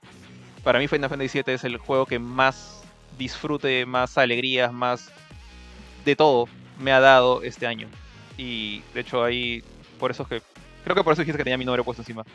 Pero eso es mi, mi, digamos, mis razones por las cuales creo que merece estar ahí como un top de esta generación. De acuerdo, de acuerdo, de acuerdo mucho en lo que dices. Creo que, este, o sea, comparto en, en, muchos puntos de los que comentas, pero obviamente, este, creo que yo soy bastante claro en, no sé si es un tema de gustos, es un tema, yo he tratado de jugar la mayoría, la, mayoría, de los juegos que están nominados a juegos del año, y si bien, como digo, creo que Final Fantasy, Final Fantasy VII Remake definitivamente merece un puesto ahí, Mm, no como te digo, creo que de repente son temas personales. Yo me, me aboco más por, por otros títulos. Eh, creo que, o sea, sí, de todas maneras tengo que decir que el tema de peleas, el tema narrativo, el tema gráfico en Final Fantasy VII Remake se destacan bastante, bastante, bastante. Eh, y, y, no sé por, pero a mí me da bueno, cuando a mí me gusta un juego, o sea, me encanta un juego, lo vuelvo a jugar una y otra vez. Por ejemplo, Doom Eternal lo, lo he jugado creo que tres veces. The Last of Us, a mí, con, pesar y todo, lo he jugado dos veces. Eh, Final Fantasy VII me ha dado mucha pereza. Me ha dado mucha pereza volverlo a jugar y tratar de sacarle platino. Y es que no es que sienta que sea un juego necesariamente pesado, porque no lo es. Puedes también saltar entre capítulos, pero hay algo ahí que no, que como que me ha dado un, me ha bloqueado un poco. Eh, el final a mí me gustó. Me acuerdo que lo, comentamos de repente en un inicio. Eh, cuando vimos ese final, no lo voy a spoilear para la gente que no lo ha jugado, obviamente, pero sucede como que algo muy específico. Y me acuerdo que te pregunté, oye, ¿a ti qué tanto te gusta este otro juego? Tampoco lo voy a, no voy a mencionar cuál es el otro juego porque lo van a captar el toque. ¿A ti qué te gusta tanto este otro juego de PSP? ¿Qué opinas de esto, de, esto que ha pasado? ¿no? Y al inicio creo que me dijiste que no te gustó mucho o, no, o como que no te convenció mucho ese, ese, ese cambio o demás. Eh, y, pero obviamente eso no resta para nada la experiencia, ¿no? Pero ahorita también como que lo que te entiendo es que de alguna manera ya, ya pasaste eso, te tomó, o sea, te diste el tiempo de procesarlo y demás, y entiendes más o menos eh, cuál es la lógica de esta, de esta propuesta que está dando Square Enix. Que como dijiste también, creo que ha, molestado a muchos, les ha gustado a otros, pero ojo, este es como y también es algo que comentaste, esta es una nueva propuesta y para los que quieran jugar el original, ahí está, nadie lo ha tocado. Este es simplemente un, eh, creo que un nuevo enfoque de una serie bastante querida que creo que, este, como creo que también lo mencionaste, los, eh, los desarrolladores han tenido como que eh, los ex, la valentía, qué sé yo, para, para mostrarnos esto. Jorge. Mira, lo que me decías, de hecho sí, o sea, cuando, cuando acabé el juego, o sea, me gustó todo el, combate final, todo lo que prometía el, juego, salvo una escenita, ¿no? Como dices que está relacionada a un juego de PSP de Final Fantasy. Eh, y de hecho, parte de, lo que me daba miedo de eso es que yo no le tengo mucha confianza a Tetsuya Nomura como escritor. Y e, es por culpa de la existencia de Kingdom Hearts. Porque siento que el pata escribe mucho las cosas, eh, ¿cómo se dice? Eh, en, lo que, en lo que avanzas. O sea, no, planea las cosas a, largo plazo, sino hace un capítulo, luego adapta otro, adapta otro, saca Deux Ex Máquina sacar eh, excusas raras para conectar a la fuerza, mete capítulos intermedios y trata de hacer un zancochado como puede. Y trata de dar sentido, pero ha visto en las últimas declaraciones que hace poco dijo que quiere hacer un nuevo Kingdom Hearts para llenar los huecos que no se entienden. ¿Cuántas veces hemos visto? Hemos visto 2.8, hemos visto 1.5 ya. y por eso es que me dio un poquito de miedo el, el, pequeño regalito que nos muestra al final de Final Fantasy de Remake. Porque sentí que era uno de esos. de esas cosas que más que de repente no la ha pensado bien. Pero después de ver todo lo que han hecho, o sea, y, sentarme a analizar todo lo poco a poco los, los hints que te da Final Fantasy Remake como primer capítulo de algo más grande, sí te, te ponían, poco a poco te dan los hints de esto es distinto y, esto hay cierta reacción a lo que, digamos, a, a, lo que jugaste antes en el PlayStation 1. Entonces, por el momento, en parte, parte de mí le está dando el beneficio de la duda, porque todavía no la ha regado con Final Fantasy VII como la ha regado con Kingdom Hearts. Entonces, eh, y como todo el resto del juego está, es para mí impecable, quiero quiero seguir jugando eh, Remake. Si Remake 2 va a ser, termina siendo una porquería a niveles de, escritura, bueno, también tendré que aceptarlo y, voy a tener que decirlo. Pero ahorita no veo por qué dudar. Entonces simplemente estoy ansioso, un poco nervioso de lo que va a pasar después, pero pero nada, el juego me encantó. Estoy muy contento con, con Final Fantasy Remake, episodio 1, por así decirlo. Válido, válido. Eh, mira, antes de seguir, por favor, tío Bof, no tengo acá los comentarios. eh, no sé si. Ah, leo, tío. Justo a gracias. decir. Aquí tenemos a. Estamos Juan sincronizados, tío. Estamos sincronizados, ¿ah?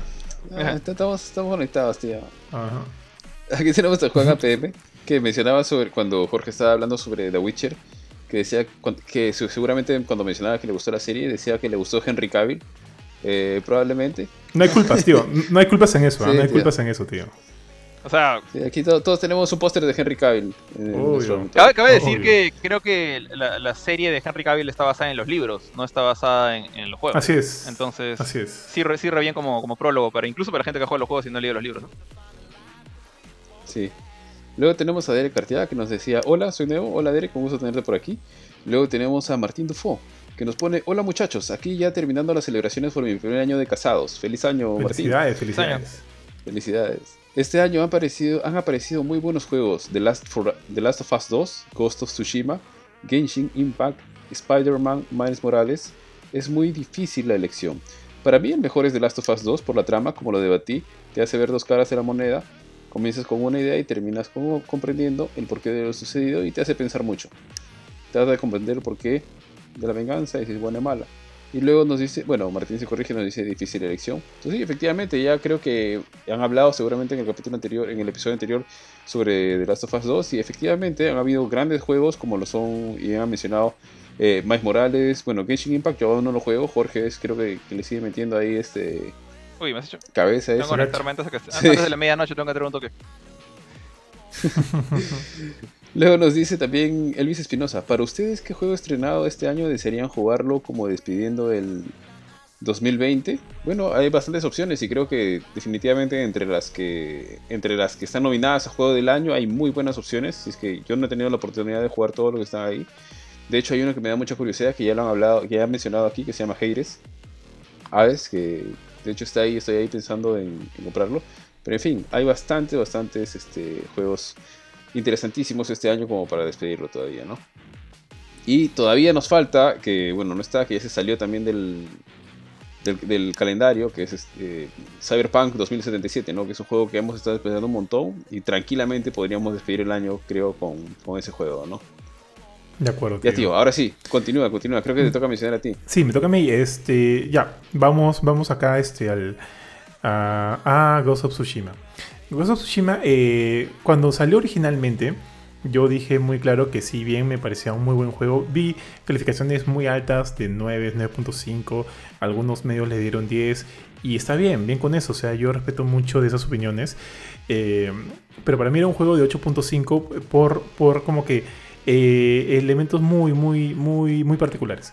Por ejemplo, el tema de la pelea me parecía un juego demasiado fácil, demasiado fácil y el hecho de que un juego, para, que para mí un juego no signifique un reto, hace que todo se vuelva rutinario, rutina- rutinario, rutinario y pelea. Si bien hay como que elementos de, de- combate que obviamente puedes utilizar, por ejemplo, puedes utilizar ciertas artes para ciertos enemigos, para los pesados, para los que tienen escudo, para los que tienen lanzas, y obviamente eso le da cierto condimento a, a, lo divertido que pueden ser las peleas. Eh, el hecho de que no sea difícil, no sea retador, de todas maneras le baja uno, otro, uno o dos puntos. Me acuerdo eh, específicamente ese detalle, que ese fue el que mm, de alguna manera eh, no, me, no me, me disgustó un poco, pero fuera eso igual, o sea, la experiencia es bastante entretenida. Y el otro punto era el tema del mundo abierto. Creo que ese, o sea, ahorita no lo tengo tan fresco, pero el tema del mundo abierto también fue uno de los puntos que, este, o sea, las tareas que tú haces dentro de un juego de mundo abierto me parecían un poquito sosas. Me recordaba mucho, mucho a los primeros años de Assassin's Creed y otros elementos me, me- recordaban a los últimos años de, de Assassin's Creed que son los mejores. Pero, por ejemplo, hay misiones de, bueno, solo es una, pero hay misiones de Tower Defense que para mí ya están como que muy outdated. Ya no, no, no esperaría verlo en, en un juego. Sí, sí. ¿Te acuerdas, Jorge, cuando hay, tienes tu- tus ballestas? Ah, ya. disparar ballestas, Sí, así, bien, bien, como que tela. O misiones de, de, de tail, de tailing, o sea, donde tienes que seguir a, algunas personas y tienes que evitar que te vean. Para mí son esas misiones, Esas- por ejemplo, en Assassin's Creed las odiaba. Esas no son Acá es, una o dos. Sí, a mí me ha tocado. Es una o dos, pero es tedioso. Entonces, si bien no es mucho, o sea, no son muchas, sí eh, le bajo un poquito a mí el puntaje. O el tener que ir siempre acá y hacer lo mismo. eh, no sé cuántos zorritos he tenido que encontrar. Como que siento que, y creo que lo hablamos con Jorge en algún momento, que el mapa se sentía medio bloated con cosas que tienes que hacer por hacer. Y, y se vuelve muy rutinario, muy mecánico. Esos eran como que mis puntos por los cuales yo dije, ok, o sea, es un gran juego y todo lo que quieras, pero, pero estos dos puntos para mí sí son importantes. Al final lo he platinado porque, o sea, evidentemente me gustó. No es un mal juego y si lo he considerado para uno de los nominados también, bueno, no nominados, uno de los juegos que, que- que definen esta generación es porque, bueno, tiene cosas muy, pero muy buenas. El elemento visual es insuperable, es muy bueno, la historia es increíble. Jin Sakai es un protagonista bastante, bastante, este, bastante chévere y creo que eh, la, la narrativa de su historia te atrapa desde un inicio hasta el final y ese final, esas peleas, esas peleas sin- sin- con, entre comillas, jefes, que en los cuales solo peleas uno a uno, son, son Duelos. intensas, son muy buenas. Perdón, los, Los- duelos, los duelos, son, son, son increíbles. Es como que el juego tiene muchos elementos de los cuales este, bebe y hace, lo hacen, bueno, lo elevan a una gran experiencia. Aparte que ahora último, finalmente salió la, la actualización con New Game Plus, con eh, mayor nivel de dificultad. Aparte este modo cooperativo, que si bien no es la gran cosa, pero si es un añadido gratuito extra más, nunca está de más. Entonces creo que ya, con el juego base y todos estos nuevos elementos, eh, se me hace eh, que creo que ya el, el paquete ya está un poquito más completo y ya se acerca. O sea, yo ya le daría este juego, si hubiera salido así originalmente, yo le daba 9.5 cerrado. Este, entonces creo que ya con todo esto la experiencia se vuelve como que ya más completa y, bueno, va más acorde a las cosas que a mí me gustan. Eh, Ghost of Tsushima por todo es definitivamente un gran exponente y eh, bueno, quiero ver más de Sucker Punch, o sea, Sucker Punch es un gran equipo y, y- bueno, jamás habría pensado que ellos han hecho Sly Cooper, el último que salió también en, Vita, han estado con toda la, la- franquicia de Infamous. Entonces, verlos ahora en este nuevo contexto fue, fue sorprendente, fue una sorpresa, sí. Y, pero lo más, lo más chévere es que han sabido eh, cómo, cómo manejarlo de una gran manera. O sea, en Japón el juego la ha roto. La ha roto. eh, y, considerando que el estudio no es japonés, es americano, es una cosa a tener en cuenta. Y nada, quiero ver más de ellos. Quiero ver la secuela de, de Ghost Tsushima. Quiero ver que regresen otras franquicias de ellos como Infamous. Entonces, sí, sí, Ghost Tsushima creo que es un gran exponente. Eh, bueno, yo de hecho comparto bastante lo que dice Johan. Eh, creo que lo único que no concuerdo con Johan es que para mí el- el añadido del multiplayer creo que no me ha gustado mucho. O sea, honestamente yo siento que no le van, o sea, no, le suman ni le resta al, juego. Siento que no ha aportado casi nada. Eh, siento que el juego pudo haber existido sin él. Eh, pero como también como él dice, no, o sea, no está de más. es gratis y, va a añadirte un ratito más para divertirte con un juego que, puede haberte gustado bastante y quieres simplemente compartirlo con tus amigos, es una perfecta opción. Eh, para mí es simplemente lo, lo con- convierte un poquito a Ghost en una especie de no es un tower defense, no sé cómo llamarlo, pero es un, el, típico juego en el cual te juntas en una zona de defensa y tienes que matar a los demás. O, o bueno, porque la campaña de A2 es bien, bien en mi opinión. Entonces, lo- el modo más divertido es cuando juegas de A4 y vienen y vienen las olas. Entonces se vuelve un juego completamente de acción. Y ahí sí hay bastante dificultad. Que concuerdo con Johan en que el juego base, aún jugándolo en hard, creo que ahora hay una dificultad nueva. Pero, digamos, originalmente, eh, jugándolo incluso en, en difícil, el difícil original, era bien fácil. O sea, el juego era, sumamente fácil. Pero para mí ahí la diversión entraba en las maneras en las que podías destruir a tus enemigos. Entonces simplemente llegar al punto en el que podías evitar a todos, hacerle parry a todos o hacer este, este takedown inmediato cuando hacías los duelos, cuando los llegabas a un lugar, los retabas a, que salieran a, a verte y a enfrentarte eh, y hacer eso cinco veces cuando conseguías las máximas habilidades. Y bueno, en general si bien admito que sí, el juego por rato se sentía un poco inflado, porque yo estaba como que feliz yendo a mi siguiente misión, ni siquiera una misión de historia, una misión secundaria, y se me cruza un bendito pajarito por enfrente. Y quiero ignorar al pajarito, pero mi, mi, mi yo coleccion- coleccionista dice como que... o sea, te- el juego te está gritando, hay un coleccionable acá a, dos me- a 20 metros a la izquierda. siga, Tu el- yo obsesivo, tío. sí, siga el pajarraco, ya. Y, los malditos pájaros eran unos. Bueno, no sé si los habrán mejorado con algún parche ya. Pero les encantaba meterse a las paredes, encontrar meterse a las casas, traspasar los riscos. Un pájaro estúpido me acuerdo que se metió en una cueva conmigo. Una cueva de un duelo bien chévere. Es, uno de los últimos duelos que hay en un side quest de, matar a varios, a, varios samuráis en duelo. El pájaro se metió en una cueva y traspasó el techo de la cueva. Entonces, esos pajaritos no me han ayudado en nada. ¿ya? Y, y eso es quizás el, el punto que para mí le quitó el punto 5. Justamente porque yo no le, yo no le di 10, no le, no le podría dar el 10 a este juego que por ese detalle de que está tan lleno de cosas superfluas como los pájaros y los zorros que de repente en menor cantidad hubieran funcionado muy bien. Pero eh, tan, tantos, tantos y tan constantes. O sea, ya ni siquiera tenías que ir a buscar los coleccionables. Los coleccionables venían y es como que. Imagínate que el, que el coleccionable salía con una bandera y te decía: Estoy por acá, ven para acá. Entonces, como que ya hay un momento para todo y sentía que en ese momento el juego estaba jalándome el brazo. Pero, fuera de eso, todo el tema. A mí sí me gustó mucho el combate. Me gustó mucho las habilidades de Jin. De hecho, es una de las cosas que, que, me quejé un poco con el multiplayer. Porque en el multiplayer siento que cada personaje es como un Jin partido por la mitad. O sea, como que un pedazo de Jin lo tiene el Hunter, un pedazo de Jin lo tiene el, el Ronin. Entonces, Jin sí es el paquete completo. O sea, ser Jin te sientes realmente como una especie de superhéroe del, del Japón feudal. Cuando ya tienes todas las habilidades, ¿no?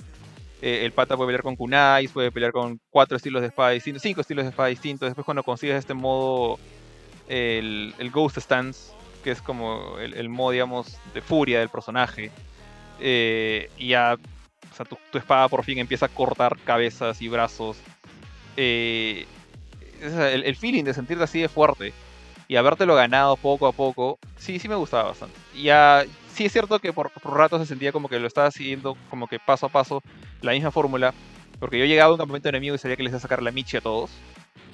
Eh, igual, el feeling de diversión era tanto que no me molestaba. O sea, que de hecho, cada vez que yo estaba cargando mi- con mi caballito y veía a lo lejos un par de mongoles en su caballito, tenía que ir y pegarles, solo porque era divertido.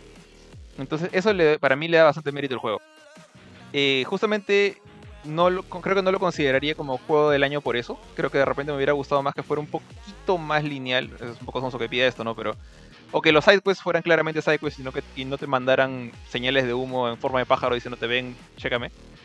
Eh, pero en general el juego me ha durado como... ¿Cuánto duró esta cosa? Como 50... Más. Más de 50 horas me ha durado, creo. Eh, el- eh, también he platinado el juego. He limpiado todo el mapa. Y no sé si lo volvería a hacer ahorita. Pero no dudaría en hacerlo con un Ghost of Tsushima 2. Que de repente puede mejorar un- una que otra cosa, pero que también te dé más habilidades, más tipos de enemigos. Y de repente uno, un boss, uno que otro boss especial, porque creo que este juego repite mucho eso. Todos los bosses son iguales. eh, salvo el boss final. Entonces, hay cosas que mejorar. Pero aún así siento que es un juego que no deberías dejar pasar eh, si tienes un Play 4. De todas maneras. Definitivamente, así es. Eh, mi estimado Bof, tú mismo eres. Y creo que ahí hay uno que también tiene tu nombre, no literalmente, al igual que Jorge. No sé si vas a elegir ese o cuál vas a elegir, mi papu. Mm, a ver, te voy a decir, a ver si estamos hablando de lo mismo. Voy a escoger Fire Emblem Three Houses. Ah, su tío. O sea, esto ya, ya está a otro level, ¿ah? Está Fire Emblem, level. la casita, la casita del árbol. Así es. Sí. Eh, a ver, Fire Emblem Three Houses es la entrega de. Creo que es la primera entrega oficial, o al menos de la saga principal de Fire Emblem en Nintendo Switch. Eh, Fire Emblem es un juego de estrategia por turnos, donde básicamente te enfrentas tú contra la máquina, al menos en lo que es toda la misión principal. Básicamente escoges a tus tienes un equipo, unidades, tienes, tienes que seleccionar a tu equipo de unidades, eh, te enfrentas en un tablero que está demarcado por casilleros, donde básicamente turno por turno vas escogiendo qué hacen tus unidades, avanzas cierto tipo de espacios, y cada unidad es una clase distinta, tiene sus propias particularidades, las que están en caballo, en Pegaso pueden avanzar y retroceder, una mayor cantidad de cuadros, los ataques son distintos, tiene un sistema que le llaman eh, piedra, papel o tijera, no sé si, lo si- si sigue, sigue siendo bastante similar, aunque creo que ahora se ha cambiado, se ha modificado bastante, donde básicamente tenías creo que el, la espada, el- la lanza y la flecha, no me acuerdo bien, donde básicamente un tipo de arma vencía a la otra. Eh, ¿Por qué es bacán y por qué es bueno el juego? Bueno, Fire Emblem históricamente ha sido un juego bastante popular, bastante bueno, en general han tenido ha sido muy entretenido de jugar, muy interesante de jugar, unas historias bastante bien armadas. Me gustó muchísimo el primero que salió para la 3DS, que es el Awakening, Fire Emblem Awakening, que incorporaba escenas tipo anime y demás. Eh, era bien, bien bacán. Eh, el juego, el de ahora, eh, la particularidad de, este juego, y justamente por eso se llama Tree Houses, o algunos le, gustan llamarle Fire Emblem, Harry Potter o Hogwarts, como gusta llamarlo, es que básicamente tú estás en un colegio, tú eres el profesor de un colegio, sin pelear nada, ¿eh? Tú eres el profesor de un colegio, que el colegio está partido en tres casas, ¿no?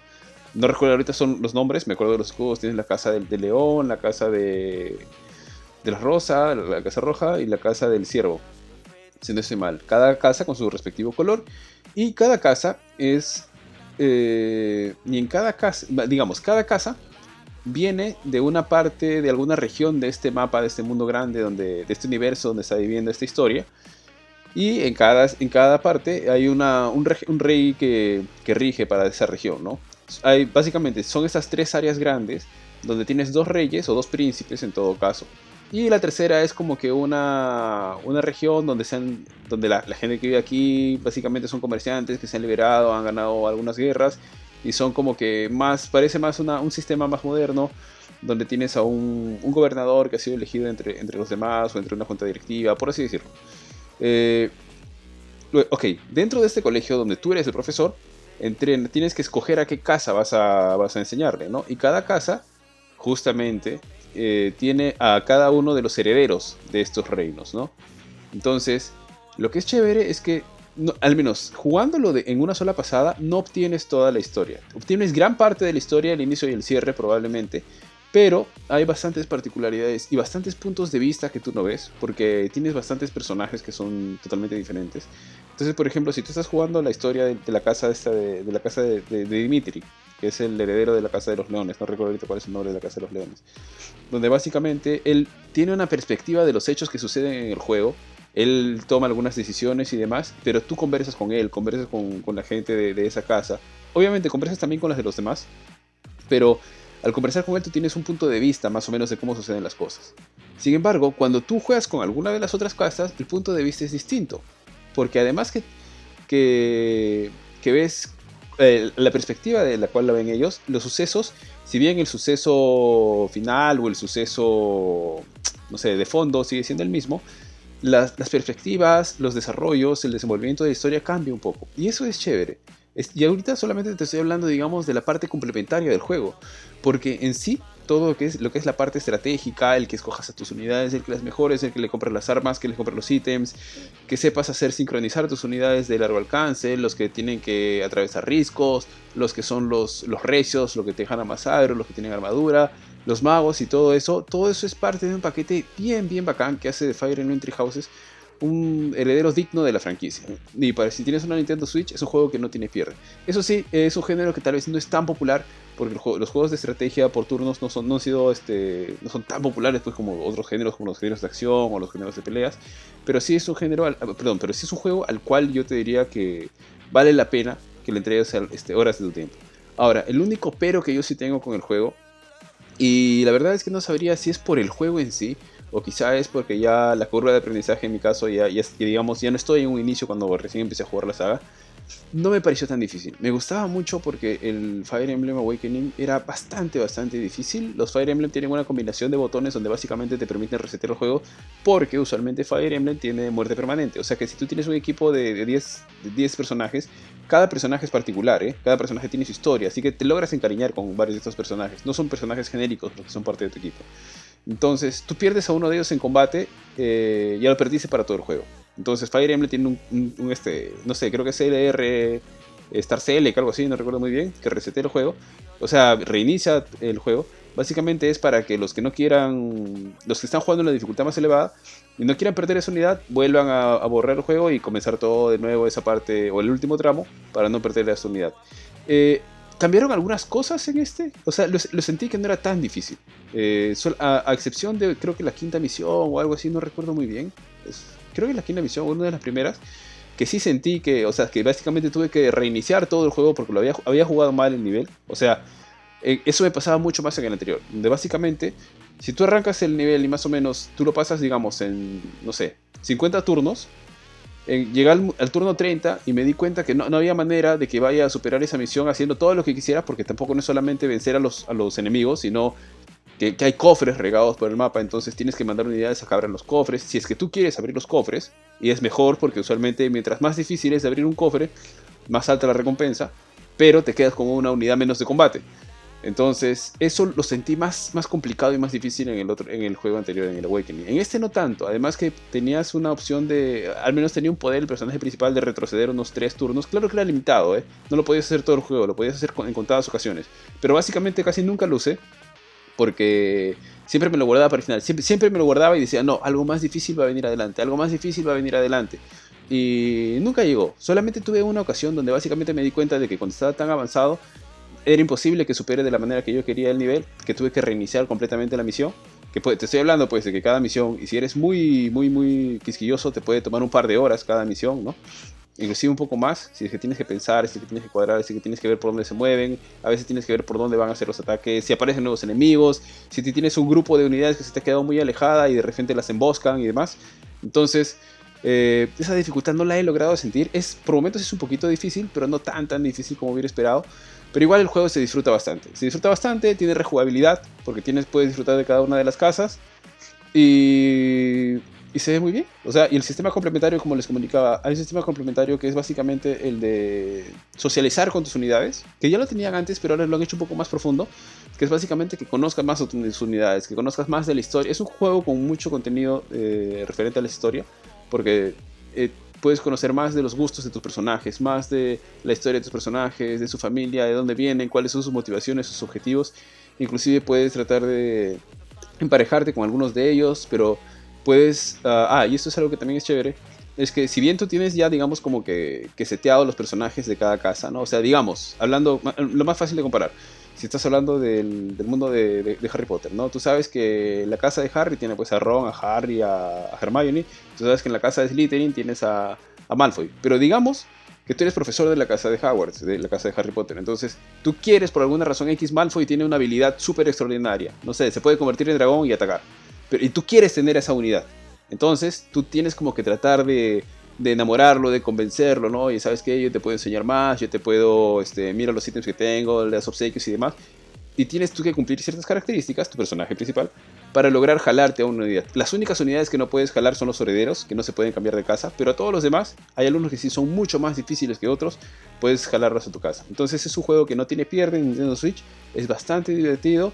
Eh, denle una chequeada cómo es el género de estrategia por turnos, pero es bien bacán. No sé si alguno de ustedes lo ha recomendado, perdón, no sé si alguno de ustedes lo ha, lo ha jugado, pero es bastante, bastante divertido.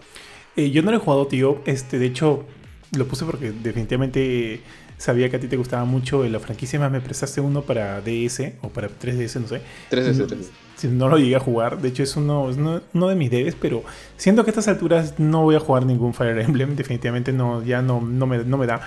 Pero estoy más que seguro que nuestro buen amigo el Palomo, que es este RPG lover, pero así lover de estos RPGs densos, ha llegado al big de, escucharte, tío. Definitivamente ahí en, su casa hay algo, algo debe haber pasado. Este, creo que él también es bastante fan de Fire Emblem porque en un momento me lo comentó. Pero creo que él ahorita no tiene una Switch y de hecho se lamenta mucho ya que la Switch creo que es un gran, una gran consola para estos amantes de los RPGs porque no, o sea, no solo está Fire Emblem, está este, oh, se me fue ahorita Dragon, bueno, Dragon Quest, eh, que también ahorita las conso- en consolas, el S, está, está en Nintendo Switch y, y demás. Y demás, bueno, ahorita nomás este, Xen- Xenoblade Chronicles, eh, Xeno- Xenoblade Definitive Edition, Xenoblade 2, o sea, es como que si eres un amante de los RPGs, creo que la Nintendo Switch es para ti. Y Octopath Traveler buscabas, tío, creo. Pop, pop, pop, pop, perdón, no, no te Octopath, copié. Oc- Octopath Traveler, ¿estabas pensando en Octopath Traveler? Ah, también, también, se me fue. Juegazo, juegazo del, del- juegazo en su momento. Y sí, pero no, no he jugado Fire, Fire Emblem y menos Three Houses, tío, pero creo que has dado como una descripción bastante acertada, bastante larga y bastante completa de lo que es el juego. Y paja, paja que lo hayas disfrutado tanto. Eh, mi estimado B, Bueno, a ver. ¿Cuál de los que quedan he jugado? Porque ya no quedan muchos que he jugado yo, creo. Ajá, ajá. ¿por qué eres así, tío B? ¿Por qué eres así? Pucha, tío, porque Me quedan poquitos, quedan pocos. Quedan pocos, pero voy a mencionar uno que, que creo que todos hemos disfrutado. Bueno, al menos tú y yo, Johan. Creo que también Jorge también lo ha mencionado, que es este Celeste. Ju- Justo iba a decir Juegazo, que tío. en la lista hay uno que se llama Audio Discord. sí, ese- era, era el ca- Es- ese- era el canal de, de, de, de Johan. Sí, sí. Es- No tengo Ya, ese bueno, video. pasan- pasando a. No lo pasando a menciones. Celeste. Pero bueno, Celeste es un juegazo, o sea, la dificultad e- es, está on point, es justo todo lo que debería ser. Este, o sea, lo bacán del juego es que no sé, es la ambientación, es la forma en la que te presentan todo, que a pesar de que vayas fracasando, no sé, pues unas 50 veces en, en cada uno de los puzzles y, y los saltos que tienes que hacer, igual no no sientes esa frustración de decir ya basta con este juego, ya me molesté, quiero pasarlo nada más.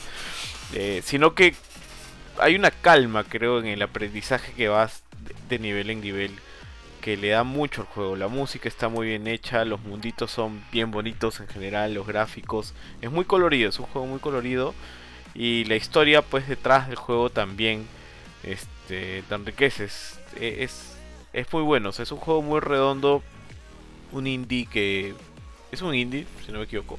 Corríjame, por favor. Sí, Este, sí, sí. Que, que ha logrado algo, pues, o sea, con píxeles y con un, un, este, una idea básica, por así decirlo, llevándola a, a, cómo debería ser estos juegos de plataforma, al menos para los que se frustran rápidamente, ¿no? Para mí, que yo muchas veces, este, salvo obviamente los Marios, me he llevado mal con muchos juegos de plataforma, este, este juego me gustó bastante.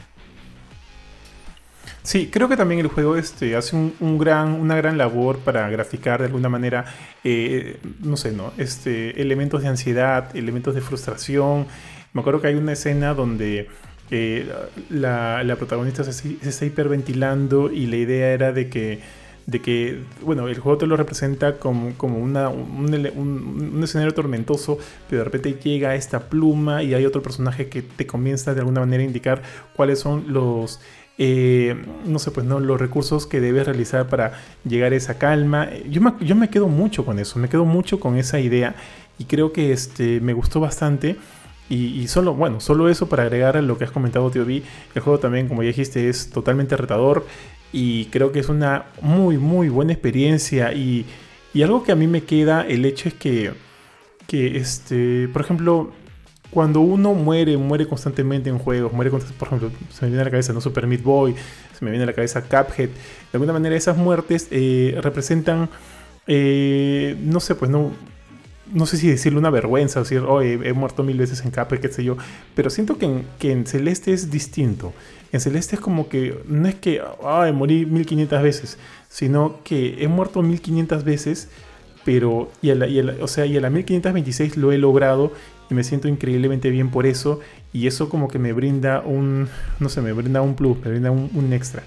Entonces Celeste creo que tiene mucho de esto y bueno, sí, sí, yo reconozco que es un gran juego y definitivamente como tú dices, tu- Tío B, un gran exponente también de esta generation. Entonces vamos al siguiente, mi estimado Jorge. Pucha, yo también estoy acá a las justas viendo la lista. ¿Qué Ah, tenemos? yo estoy viendo. Tan, tan. Ya, ah, hay uno último, creo ya que, de hecho, viendo la lista solo quedan tres. Eh, uno que tú has jugado, otro que, que espero que alguien más haya jugado, y el último que sí lo juego yo, que es este A Plague Tale. Este, este juego, de hecho, para mí fue una gran sorpresa. Es algo que yo, yo no conocía al desarrollador antes de esto. O sea, tenía poco contacto con, con el publisher, creo, por el tema de que, bueno, están lo- los conocíamos por estar en una especie de, de base de datos de, de prensa. Eh, y bueno, en general, yo empecé a ver un poquito de, de qué se trata este juego, por, más que nada porque no parecía un típico juego indie en el sentido de que. O sea, no estoy diciendo que. los- yo- a mí me encantan los indies en general. La, gran mayoría que he jugado me ha gustado. Muy pocos me han parecido feos. Y normalmente, como te das cuenta cuando un, indie es, no está bien hecho, casi con facilidad. Eh, en este caso me pareció muy extraño porque es- me pasó algo similar a lo que pasa con Hellblade. Que tú ves el primer trailer o los primeros trailers y ves un juego con un acabado muy bien hecho. Que puede ser no, no estar a nivel pues, de un God of War o de un Uncharted 4. Pero tú lo ves y dices, oye, esto está, está bien bonito, o sea, se ve bien. eh, hay digamos, los personajes tienen gestos muy bien animados, el manejo de la luz, de las sombras está todo bien hecho, la actuación de voz también está bien. Y entonces poco a poco como que dije, bueno, voy a, voy a seguir el paso. Y mientras más veía de este juego, más me llamaba la atención, más me gustaba. Y al punto que dije, ya, este voy a tener que tenerlo en el radar todo el tiempo. Y no sé si, o sea, tú ya conocías este juego antes, Johan, pero yo me acuerdo que empecé a meter notas de Plague Tale. Cada vez que salía una nueva nota de Plague Tale le ponía en GamePort. Cada vez que salía una... Sí, está ahí constantemente. No sé si otro medio habrá estado pendiente de este juego antes, al menos acá en Perú. O sea, obviamente en el, en el mundo sí. Pero yo no escuchaba... Creo que tú lo, tú lo evangelizaste, men. Porque no muchos lo tenían en su radar, ni yo, yo tampoco. O sea, yo no recuerdo que nadie de ningún otro medio peruano me haya mencionado Plague Tale hasta el momento en que empezaron a repartir códigos de prensa. Ya. Eh, y para mí era como que un poco una sorpresa porque yo se lo tenía bien pendiente. Porque lo que había visto me había gustado un montón. Sí me acuerdo que se lo recomendé a alguien por ahí, creo que a Philip eh, y a Fernando Chuquillanqui de, de RPP. Eh, me acuerdo de haberles mencionado el, juego de ellos dos, no sé si alguien más. Sé que por ahí a alguien creo que no le ha gustado, en fin. Pero a mí sí me gustó un montón. Y si bien quizás no lo puedo poner a la altura de, juegos como lo que dije, como God of War, como Uncharted, como of Tsushima, como Final Fantasy VII, eh, el juego es mucho más corto, más pequeño. Este sí es completamente lineal, no es un mundo abierto. Siento yo que la chamba que, se propone, que es la de narrar esta historia de estos dos hermanos en, la época de la, plaga negra, ¿no? de la peste bubónica, bubónica, perdón, de la peste de las ratas, estas que bueno, mató un montón de gente en, el pasado en, en Europa. Acá obviamente hay muchos elementos ficticios y como que fantasiosos metidos en, la historia de, más allá de simplemente una plaga que mata gente, ¿no? Eh, pero no sé, todo lo que tiene lo hace muy bien. O sea, es una especie de proto Uncharted, por así decirlo, en el sentido de que tiene, los, tiene un buen gameplay a nivel del el sistema de, vamos a llamarle combate, porque no peleas mucho, es más eh, utilizar tu, tu resortera de una manera sigilosa o tus habilidades mezclando los diferentes elementos. No es una resortera, es una onda diferentes este, proyectiles que puedes lanzar. Después, eventualmente, cuando te das cuenta que las ratas estas que han estado matando gente, también las puedes usar tú para matar a tus enemigos. Porque les, le tiene miedo a la luz. Entonces se esconden en las sombras. Si un enemigo está protegido por una lámpara en su mano, le revientas la lámpara con una piedra, las ratas van y se lo van a almorzar. Entonces, empieza a. Más que pseudo creo que decir pseudo Metal Gear. Porque empieza a meter elementos de sigilo cruzado con acción eh, y te das cuenta, bueno, que hay maneras de pelear contra los enemigos que te están acechando. Y todo, obviamente, bien metido en un mundo eh, medieval en el cual, bueno, tú no eres un típico caballero o guerrero con un escudo gigante, espada y armadura, sino es una, una chica de la nobleza, en cierta manera. Eh, creo que es hija de un, de un conde, un duque, no me acuerdo bien. que está protegiendo a su hermano, más que nada porque su hermano tenía, bueno, aparentemente un problema, pero que al final resulta ser una gran ventaja. Y tu enemigo es, bueno, este es un, era el Papa, creo, que está buscando justamente ganar un poder fantástico, fantasioso, mágico que tiene tu hermano. Pero en todo el proceso, creo yo, es, una aventura bien bonita, ¿no? Que llegas a, al menos, llegas a encariñarte con, con los, los, dos hermanos, con algunos de los personajes secundarios y no con todos que te acompañan. Eh, y si bien el final no me me, pareció muy cortante. Fue como que. No nos spoilees, no spoilees, tío, no nos spoilees. Bueno, no, no sé por qué no puedo spoilear esto, pero. sentí que como que le gané el bobo. Se acabó. E, eso es lo único que, lo único que me fastidió Classic un poco. Ari, Classic Ari. O sea, me fastidió un poco eso, que, que, el, que, el, juego fue como que boom, créditos. Eh, fuera de eso, de repente es como que no sé, no tenían presupuesto para hacer algo más elaborado y ya se habían gastado todo en, en el resto del juego, que está muy bien hecho. Eh, pero no, aparte de eso, creo que no tengo mayores quejas con el juego. Eh, no lo siento repetitivo, siento que todo el tiempo es fluido, todo el tiempo está, te mantiene avanzando, avanzando, avanzando. Y no, tuve bugs. Yo creo que lo único que puedes quejarte es que las ratas son de bajo, bajo detalle técnico, porque bueno, hay cientos y cientos de ratas persiguiéndote, o sea, no van a estar súper detalladas. Y no sé, ponte, ¿qué, qué habrás pensado tú, Johan, cuando lo jugaste después de que yo tanto hablé de este, de este juego? Pero yo salí, yo salí bastante contento de él. No, sí, yo también, yo también, bastante contento. O sea, a nivel. Eh, visualmente no creo que sea lo mejor o lo más destacable, pero creo que, eran, creo que no es necesario para un juego que se, que se respalda bastante bien en su historia, en sus, sus herramientas de, de, jugabilidad. El hecho de. O sea, ay, quería hablar de esto, pero no. Ari, ¿hasta dónde has llegado en el juego? Estoy como que en el capítulo 12, una cosa así. Lo que pasa es que yo lo estoy jugando en este momento. Estoy en el capítulo 12. Hala. Deme, tío Ari, deme. ¿Este en Game Pass? Sí, sí, está en el Game Ya, Pass. bueno. O sea, te, te comento si quieres la parte que voy sin spoilearte nada. Estoy. eh, en este momento estoy con Lucas en la temporada de nieve en la casa de. ¿Cómo se llama la chica? Tiene un nombre bien particular. Eh, ¿Cuál es el nombre del personaje principal? Ah, ¿De la hermana? Plague, Plague. No, no, la hermana. Sí, sí, no me Bueno, estoy, estoy con ella y con el chico que es como que un aprendiz de alquimista en la casa de ella en la temporada de nieve. Ah, ah, la sí, chica, o sea, la, la protagonista es Amicia. Pero, Amicia. Amicia. pero Amicia. su casa, Amicia. su casa no la ves más que el comienzo y después. Como estamos todos, amicios. Eh, ya, entonces este sí. Creo el, el tema de, de- la- de- cómo utilizar los escenarios a, nivel de puzzles y pasar de un lado a otro para no ser devorado por las ratas, creo que era una de las cosas más entretenidas que tiene el juego. O sea, como que eran bastante clever, bastante inteligentes estas, estas cosas que te proponían. Yo me acuerdo, totalmente de acuerdo contigo con ese final. Yo también lo sentí como que muy, muy, muy, o sea, muy de la nada, muy, muy anticlimático. Este, pero fuera de eso, como que creo que el juego tiene una experiencia muy, muy buena. Y creo que en algún momento comentamos de que definitivamente quisiéramos ver un- un- una secuela a este juego, porque obviamente las cosas creo que quedan prestadas para poder seguir expandiendo la historia, sí. Pero, eh, y, y- y bueno, el- el equi- ¿cuál es el equipo? El, equipo que desarrolló el juego? Asobo. Asobo. Asobo, Asobo, Asobo. ¿no? Asobo Studio. Definitivamente este, quiero ver más de ellos. ¿Cu- ¿Qué otro juego han hecho ellos? ah? ¿Lo, tienes, en- ¿Lo tienes ahorita en mente? No. Un peso pesado que se llama Microsoft Flight Simulator. Uy, El último. Ah, ok, ok, ok. Ya. Esta O sea, gente sabe. eh, Que, que es un poco raro porque sale de un juego que es más o menos pequeño, pues, entre comillas, y se manda pues con un peso, peso- un pesado, peso pesado de Microsoft, ¿no? Sí, pero que también hay harta plata, pues ahí, ¿no? En, el, en este juego, sí, sí, sí. Bueno, ok, ok, ok. le- respeto, respeto. Nada más, este. O sea, yo no quiero agregar nada más porque.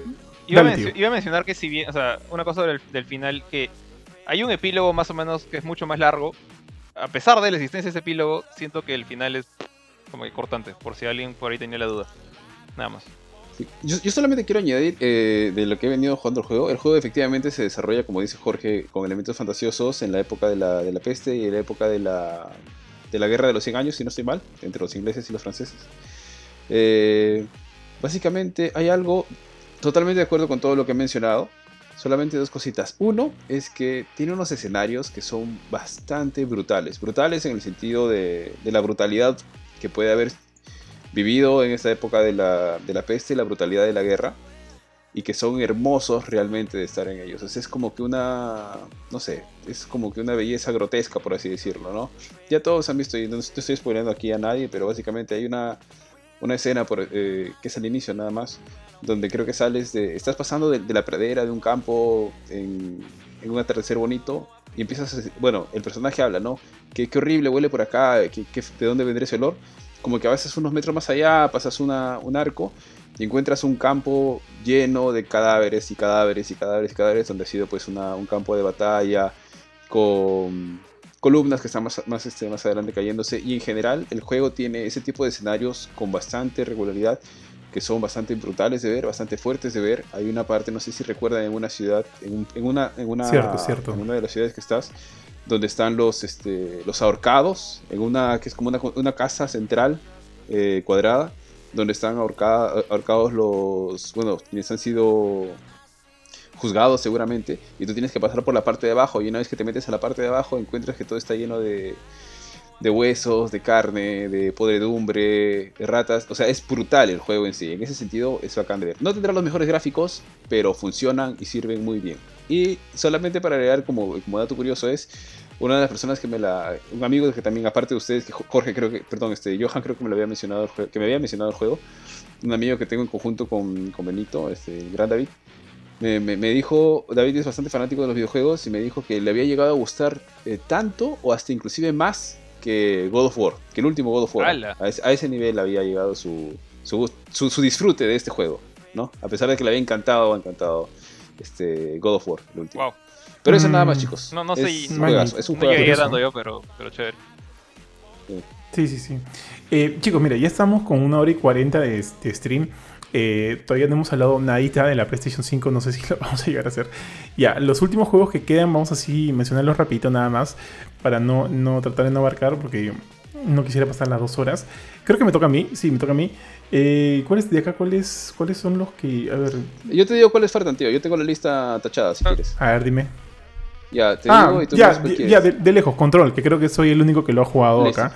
Es- no, creo que no- ni el tío Vi ni el tío Ari lo ha jugado. Jorge lo, ahí- tampoco lo llegaste a probar, creo que tampoco no. Lo Jorge. tiene, lo tiene. Lo tiene, pero. No, la no, duda, la duda. a- ahora que salió ya, por fin salió la versión Ultimate y, y está de hecho en, en 20 dólares, ahorita está en oferta, así que fácil voy a... compra, Por fin, compra, voy tío, a, compra, compra. por fin voy a tener la oportunidad. Pero estoy esperando que haya el upgrade para Play 5, ¿eh? no, ahí recién lo voy a jugar. Ah, no, la de 20 cocos no es la de Play 5. O sea, es la versión Ultimate que va a recibir el upgrade, pero el upgrade todavía no ha salido. No sé, no sé si se entiende. O sea, Sí, sí, sí, te entiendo, sí y- te y entiendo. como, como he escuchado que la versión de Play 4 es la más este la más vagueada, con lag y con, con problemas, quiero jugarlo recién cuando está con el upgrade de Play 5. Pero sí, o sea, antes de, Ya. antes de fin de mes, tengo que conseguirlo. Aprovechando, aprovechando que justo se ha hablado de ese tema, ya vayamos, empecemos por ahí. Sí, el, el- la versión que yo jugué, bueno, yo lo jugué en PlayStation 4 Pro en su momento. eh, sí, habían como que elementos técnicos, eh, eh, bueno, problemáticos. De hecho, eh, habían por ahí algunos, algunas bajadas de frames que sí eran un poquito rochosas. Yo no tuve tantas de esas, o sea, he leído que sí, ha sido un problema bastante constante. Realmente en toda mi experiencia, o sea, sí he tenido, he tenido momentos en que ha pasado eso, sobre todo cuando había un gran número de enemigos en pantalla, tampoco tantos, pero sí bajan los frames, porque también hay un, hay un nivel de, de, de- de- de luces y demás que utiliza el juego que creo que hacían que consumía mucho, consumía mucho de los recursos de la PlayStation 4 y yo, yo tenía la Pro. Eh, fuera de eso, eh, no he tenido yo mayores problemas, menos mal. O sea, mi experiencia con el juego a nivel técnico no ha sido no ha sido tan complicada como muchos otros que también lo han jugado en PlayStation 4, por lo cual sí me asombra, bueno, me asombra, pero bueno, fuera de eso, el juego es, es muy bueno, es muy buena la historia, es, es este, es, eh, es como que tú eres una investigadora que está llegando a, esta, a, esta, este edificio que se llama The Oldest House, donde tú, eh, la idea es la que tú estás yendo a investigar la desaparición de tu hermano.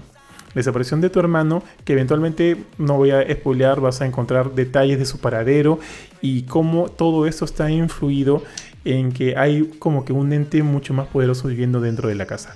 Y bueno, esa es la historia, no voy a spoilear porque obviamente nadie acá lo ha jugado. Y bueno, y Jorge obviamente tiene todos los deseos de jugarlo. Y eh, creo que este, este juego, creo que fue uno de los primeros que tenía el tema de ray tracing en, en PC. Salió, este, creo que fue publicitado con esa idea. Obviamente en PlayStation, en consola, no hemos usado de eso. Pero me acuerdo que una vez estaba en la casa de- del tío Philip, de, mi- de nuestro buen amigo Philip Chocoy, y me mostró un poquito del juego en PC y sí se veía realmente bien. Y entendía cuál era todo este chongo por el ray tracing, el ray tracing que todo el mundo hablaba en ese momento. No, ray tracing, ray tracing, ray tracing, ray tracing. Que a mí mm, como que no, no, no, no me despeinaba por la idea hasta que lo vi en la casa del chino y, sí, y dije, bueno, ok, sí, aquí hay algo especial. Entonces este juego gozaba de como que de un elemento técnico bastante elevado que creo que no se debe pasar, no debe pasar desapercibido. Eh, eh, en cuanto a las mecánicas, hay mecánicas de disparos que, que si bien pueden ser medio simples, tú vas mejorando muchos elementos para hacer como que la experiencia mucho más divertida. Eh, no quiero meterme tanto en el juego ahorita, chicos, porque ya vi que son las un- la 1 y 45 y todavía están faltando 3 juegos más. Solamente voy a decir que en efecto creo que el juego tiene como que muchos recursos para ser uno de los más interesantes de esta, de esta generación. Y creo que de todas maneras tienen que probarlo. No me acuerdo si ganó el año pasado, bajo, estuvo nominado a, a Mejor Juego del Año. Creo que no ganó. ¿Cuál ganó el año pasado? Ah, ganó Sekiro. Ganó Sekiro el, el año pasado. Pero creo que ah, para IGN, IGN votó este juego como su juego del año, lo cual a mí me llamó mucho la atención. Que si bien me gustó bastante, no lo consideraba a ese nivel. Ellos, de repente ellos jugaron eh, la versión de PC. Pero sí, creo que no deben pasar desapercibido este juego, chicos. Y nos vamos con el siguiente ya, para no darle tanta, tanta vuelta a esto. Eh, eh, Ari, Eh, bueno, hay dos juegos que son, se han vuelto ultra populares. Dos de ellos. No sé si quieren que mencione a los dos o solamente mencione uno de ellos. Son los Eh, yo no soy fanático los últimos de que quedan, juegos. ¿no? Lo- he pe- solo uno. Yo creo, Sí, yo sí. creo que ese que no jugamos, fácil hay que dejarlo ahí, tacharlo, tío. Ah, ya, tío. Entonces voy a mencionar uno que hemos jugado con bastante regularidad estos últimos, en algunos streams que hemos tenido, que es Among Us. Eh, personalmente me sorprendió el juego, me sorprendió que ese juego tan simple pueda darte tanta diversión, pueda involucrar a tantas personas, esa interacción, o sea, eso te da, te da una idea de que es un juego que no es, no es normal, no es un juego regular, ¿no? O sea, pocos juegos logran hacer eso, juntar a un grupo de amigos que se puedan divertir de una manera tan simple, eh, sacarte unas buenas carcajadas y demás, y lo cual me parece chévere. Personalmente, me, me aburre cuando juego mucho tiempo, porque siento que no tengo una... Tengo esa sensación de que no estoy obteniendo un logro como en algún otro tipo de juego. Pero puedo entender totalmente por qué le encanta pues, al juego y por, el, a la gente y por qué se ha convertido pues, en, un, en un boom. ¿no? Creo que aquí todos lo hemos probado, si no recuerdo mal, hasta Jorge creo que estaba en alguno de los streams, donde por primera vez estaba, estaba jugando a Monkas. Pero no sé, pues chicos, ¿ustedes este, algo que comentar adicional a esto? Eh, creo que es un juego, un juego bastante eh, interesante que, y, que ha salido y que creo que hay, uh, uno de, sus, de, las razones de su éxito es el, momento coyuntural en el cual vivimos. ¿no? Estamos eh, de alguna manera con distanciamiento social y este es un juego que, que rompe esas barreras y te hace pasar un buen rato con muchos de tus amigos y creo que esa es una de sus mayores fortalezas también. Y como ya dije, creo que también ahí reposa mucho de su éxito. Sí, de acuerdo, tío. Es justamente también lo que iba a mencionar, el tema de que, o sea, es un buen juego para reunirte, para poder ver a las caras que no ves hace mucho tiempo y pasar un buen rato. Es un concepto de juego de mesa en realidad llevado a, la computadora que probablemente, bueno, este juego salió ya hace un par de años, creo, no, pero no, no tenía el campo para tener el éxito que sí tuvo ahora que muchas personas han vuelto a, a la tecnología como modo de entretenimiento. Personas que antes no jugaban ningún juego de video ni de celular, este, lo están tomando como hobby por, por la coyuntura actual. Así es, tal cual. ¿Algo más que mencionar, chicos? Si no, con eso creo que cerramos. Sí, tío. O sea, el último juego, solamente lo voy a mencionar, tío, porque yo lo he jugado, le he dado todas las oportunidades del mundo, que es obviamente Fortnite. O sea, no podemos dejarlo así ah, completamente okay, okay. fuera, fuera. Eh, yo decir, o sea, obviamente el juego no, no es algo que a mí me guste. Lo particular que no me gusta del juego es el hecho de que tienes que construir cosas para cubrirte, ¿no? Es, de ahí todo el, esquema de Battle Royale, los gráficos amigables. Es un juego divertido, es un juego que a mucha gente, que yo sé que a mucha gente le gusta, muchos amigos míos lo juegan y, y se divierten un montón. Pero para mí es ese tema de construir. Ese es lo único que yo digo, ya no, esto, esto no, no va conmigo, no me parece este no, no le suma para mí en diversión al juego. Es, como algo obligatorio que lo tienes que aprender a hacer porque si no, no sobrevives en el juego. Pero fuera de eso, el juego fue súper popular, es súper popular aún. Tiene un montón de adeptos. Este fue uno de los que, digamos, fuera de, de Playground de PUBG, que obviamente fue quien puso primero esto en escena, por así decirlo. Pero Fortnite llegó pues a ser más, a tener más alcance porque es menos pesado de, de, de jugarlo en, una computadora y está en celular, está en todos lados. Y por eso le ganó en popularidad, creo, a, a PUBG, que en ese momento estaba construyendo toda la escena de el Battle Royale, que ahora ya es casi todo, bueno, muchos de los juegos que han podido tomarlo, como Call of Duty con Warzone, lo han tomado.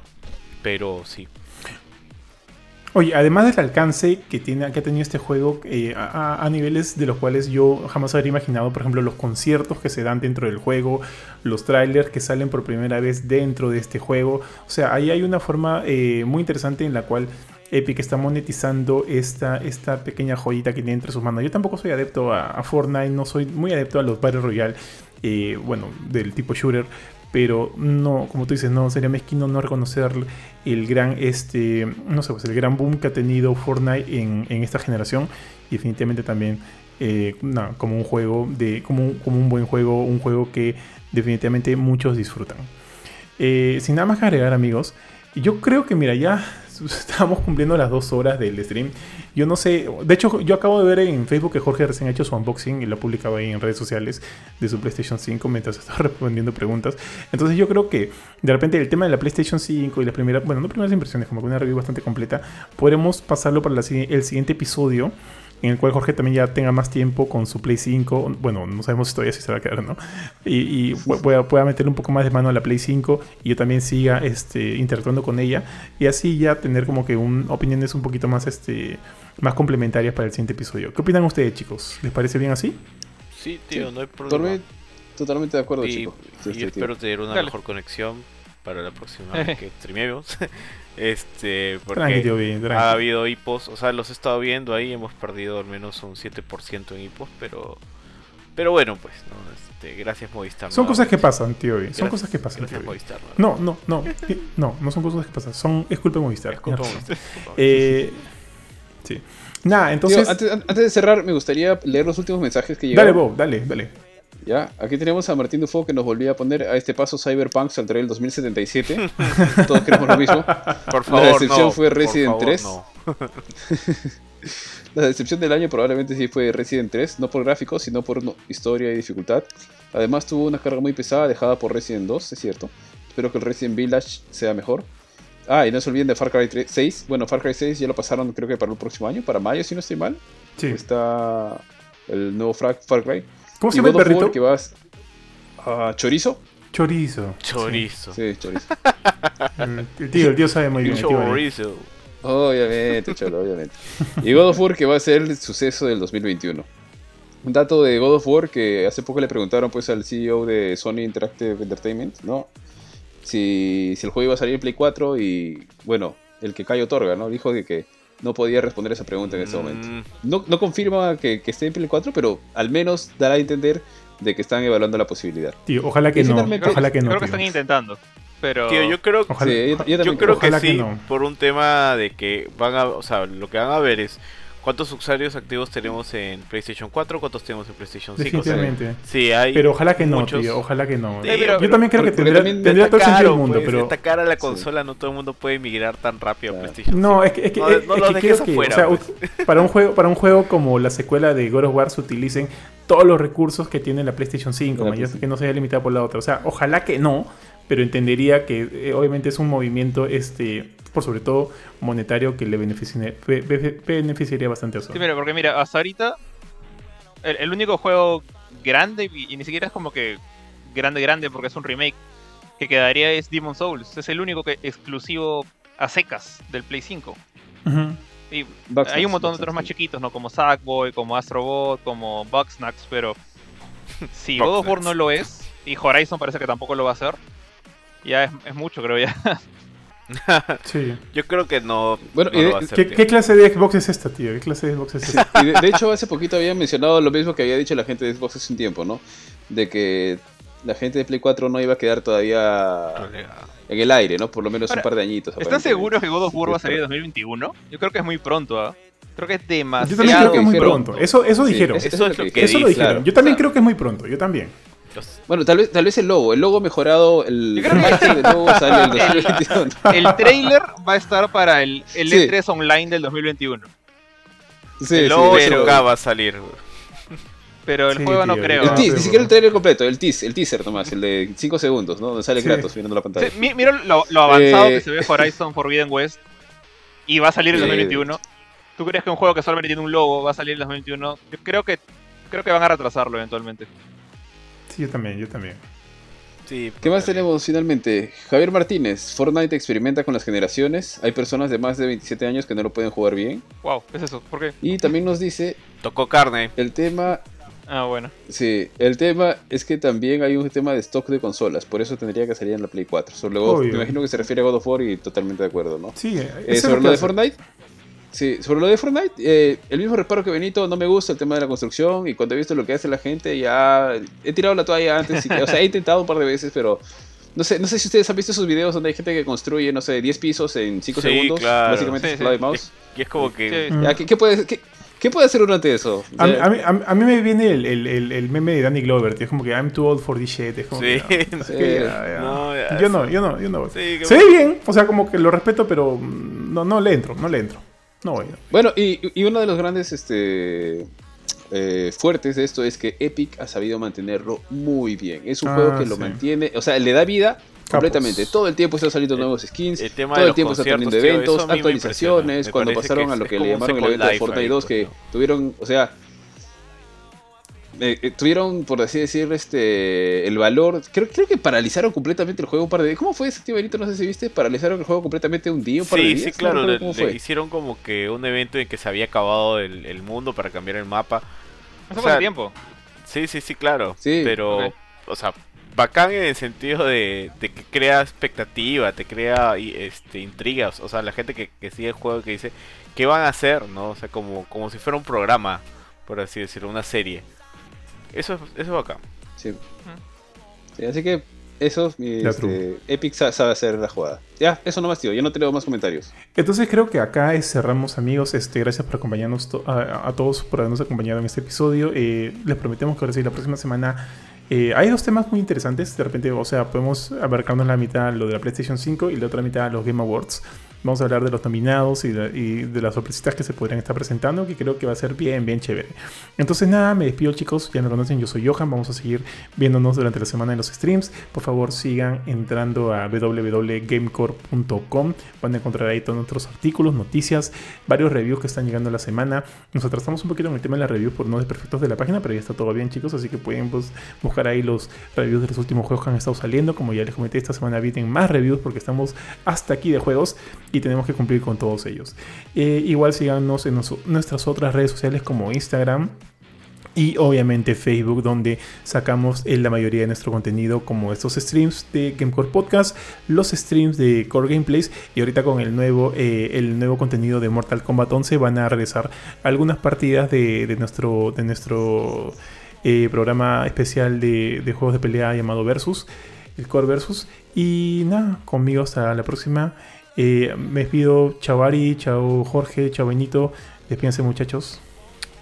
Chao, no- nos vemos la próxima semana. eh, vamos a ver sábado domingo cómo nos va con la colección. Y bueno, en esta semana en realidad también, Johan, a ver si volvemos a Phasmophobia o seguimos manqueando Somos, of somos, Duty. tío.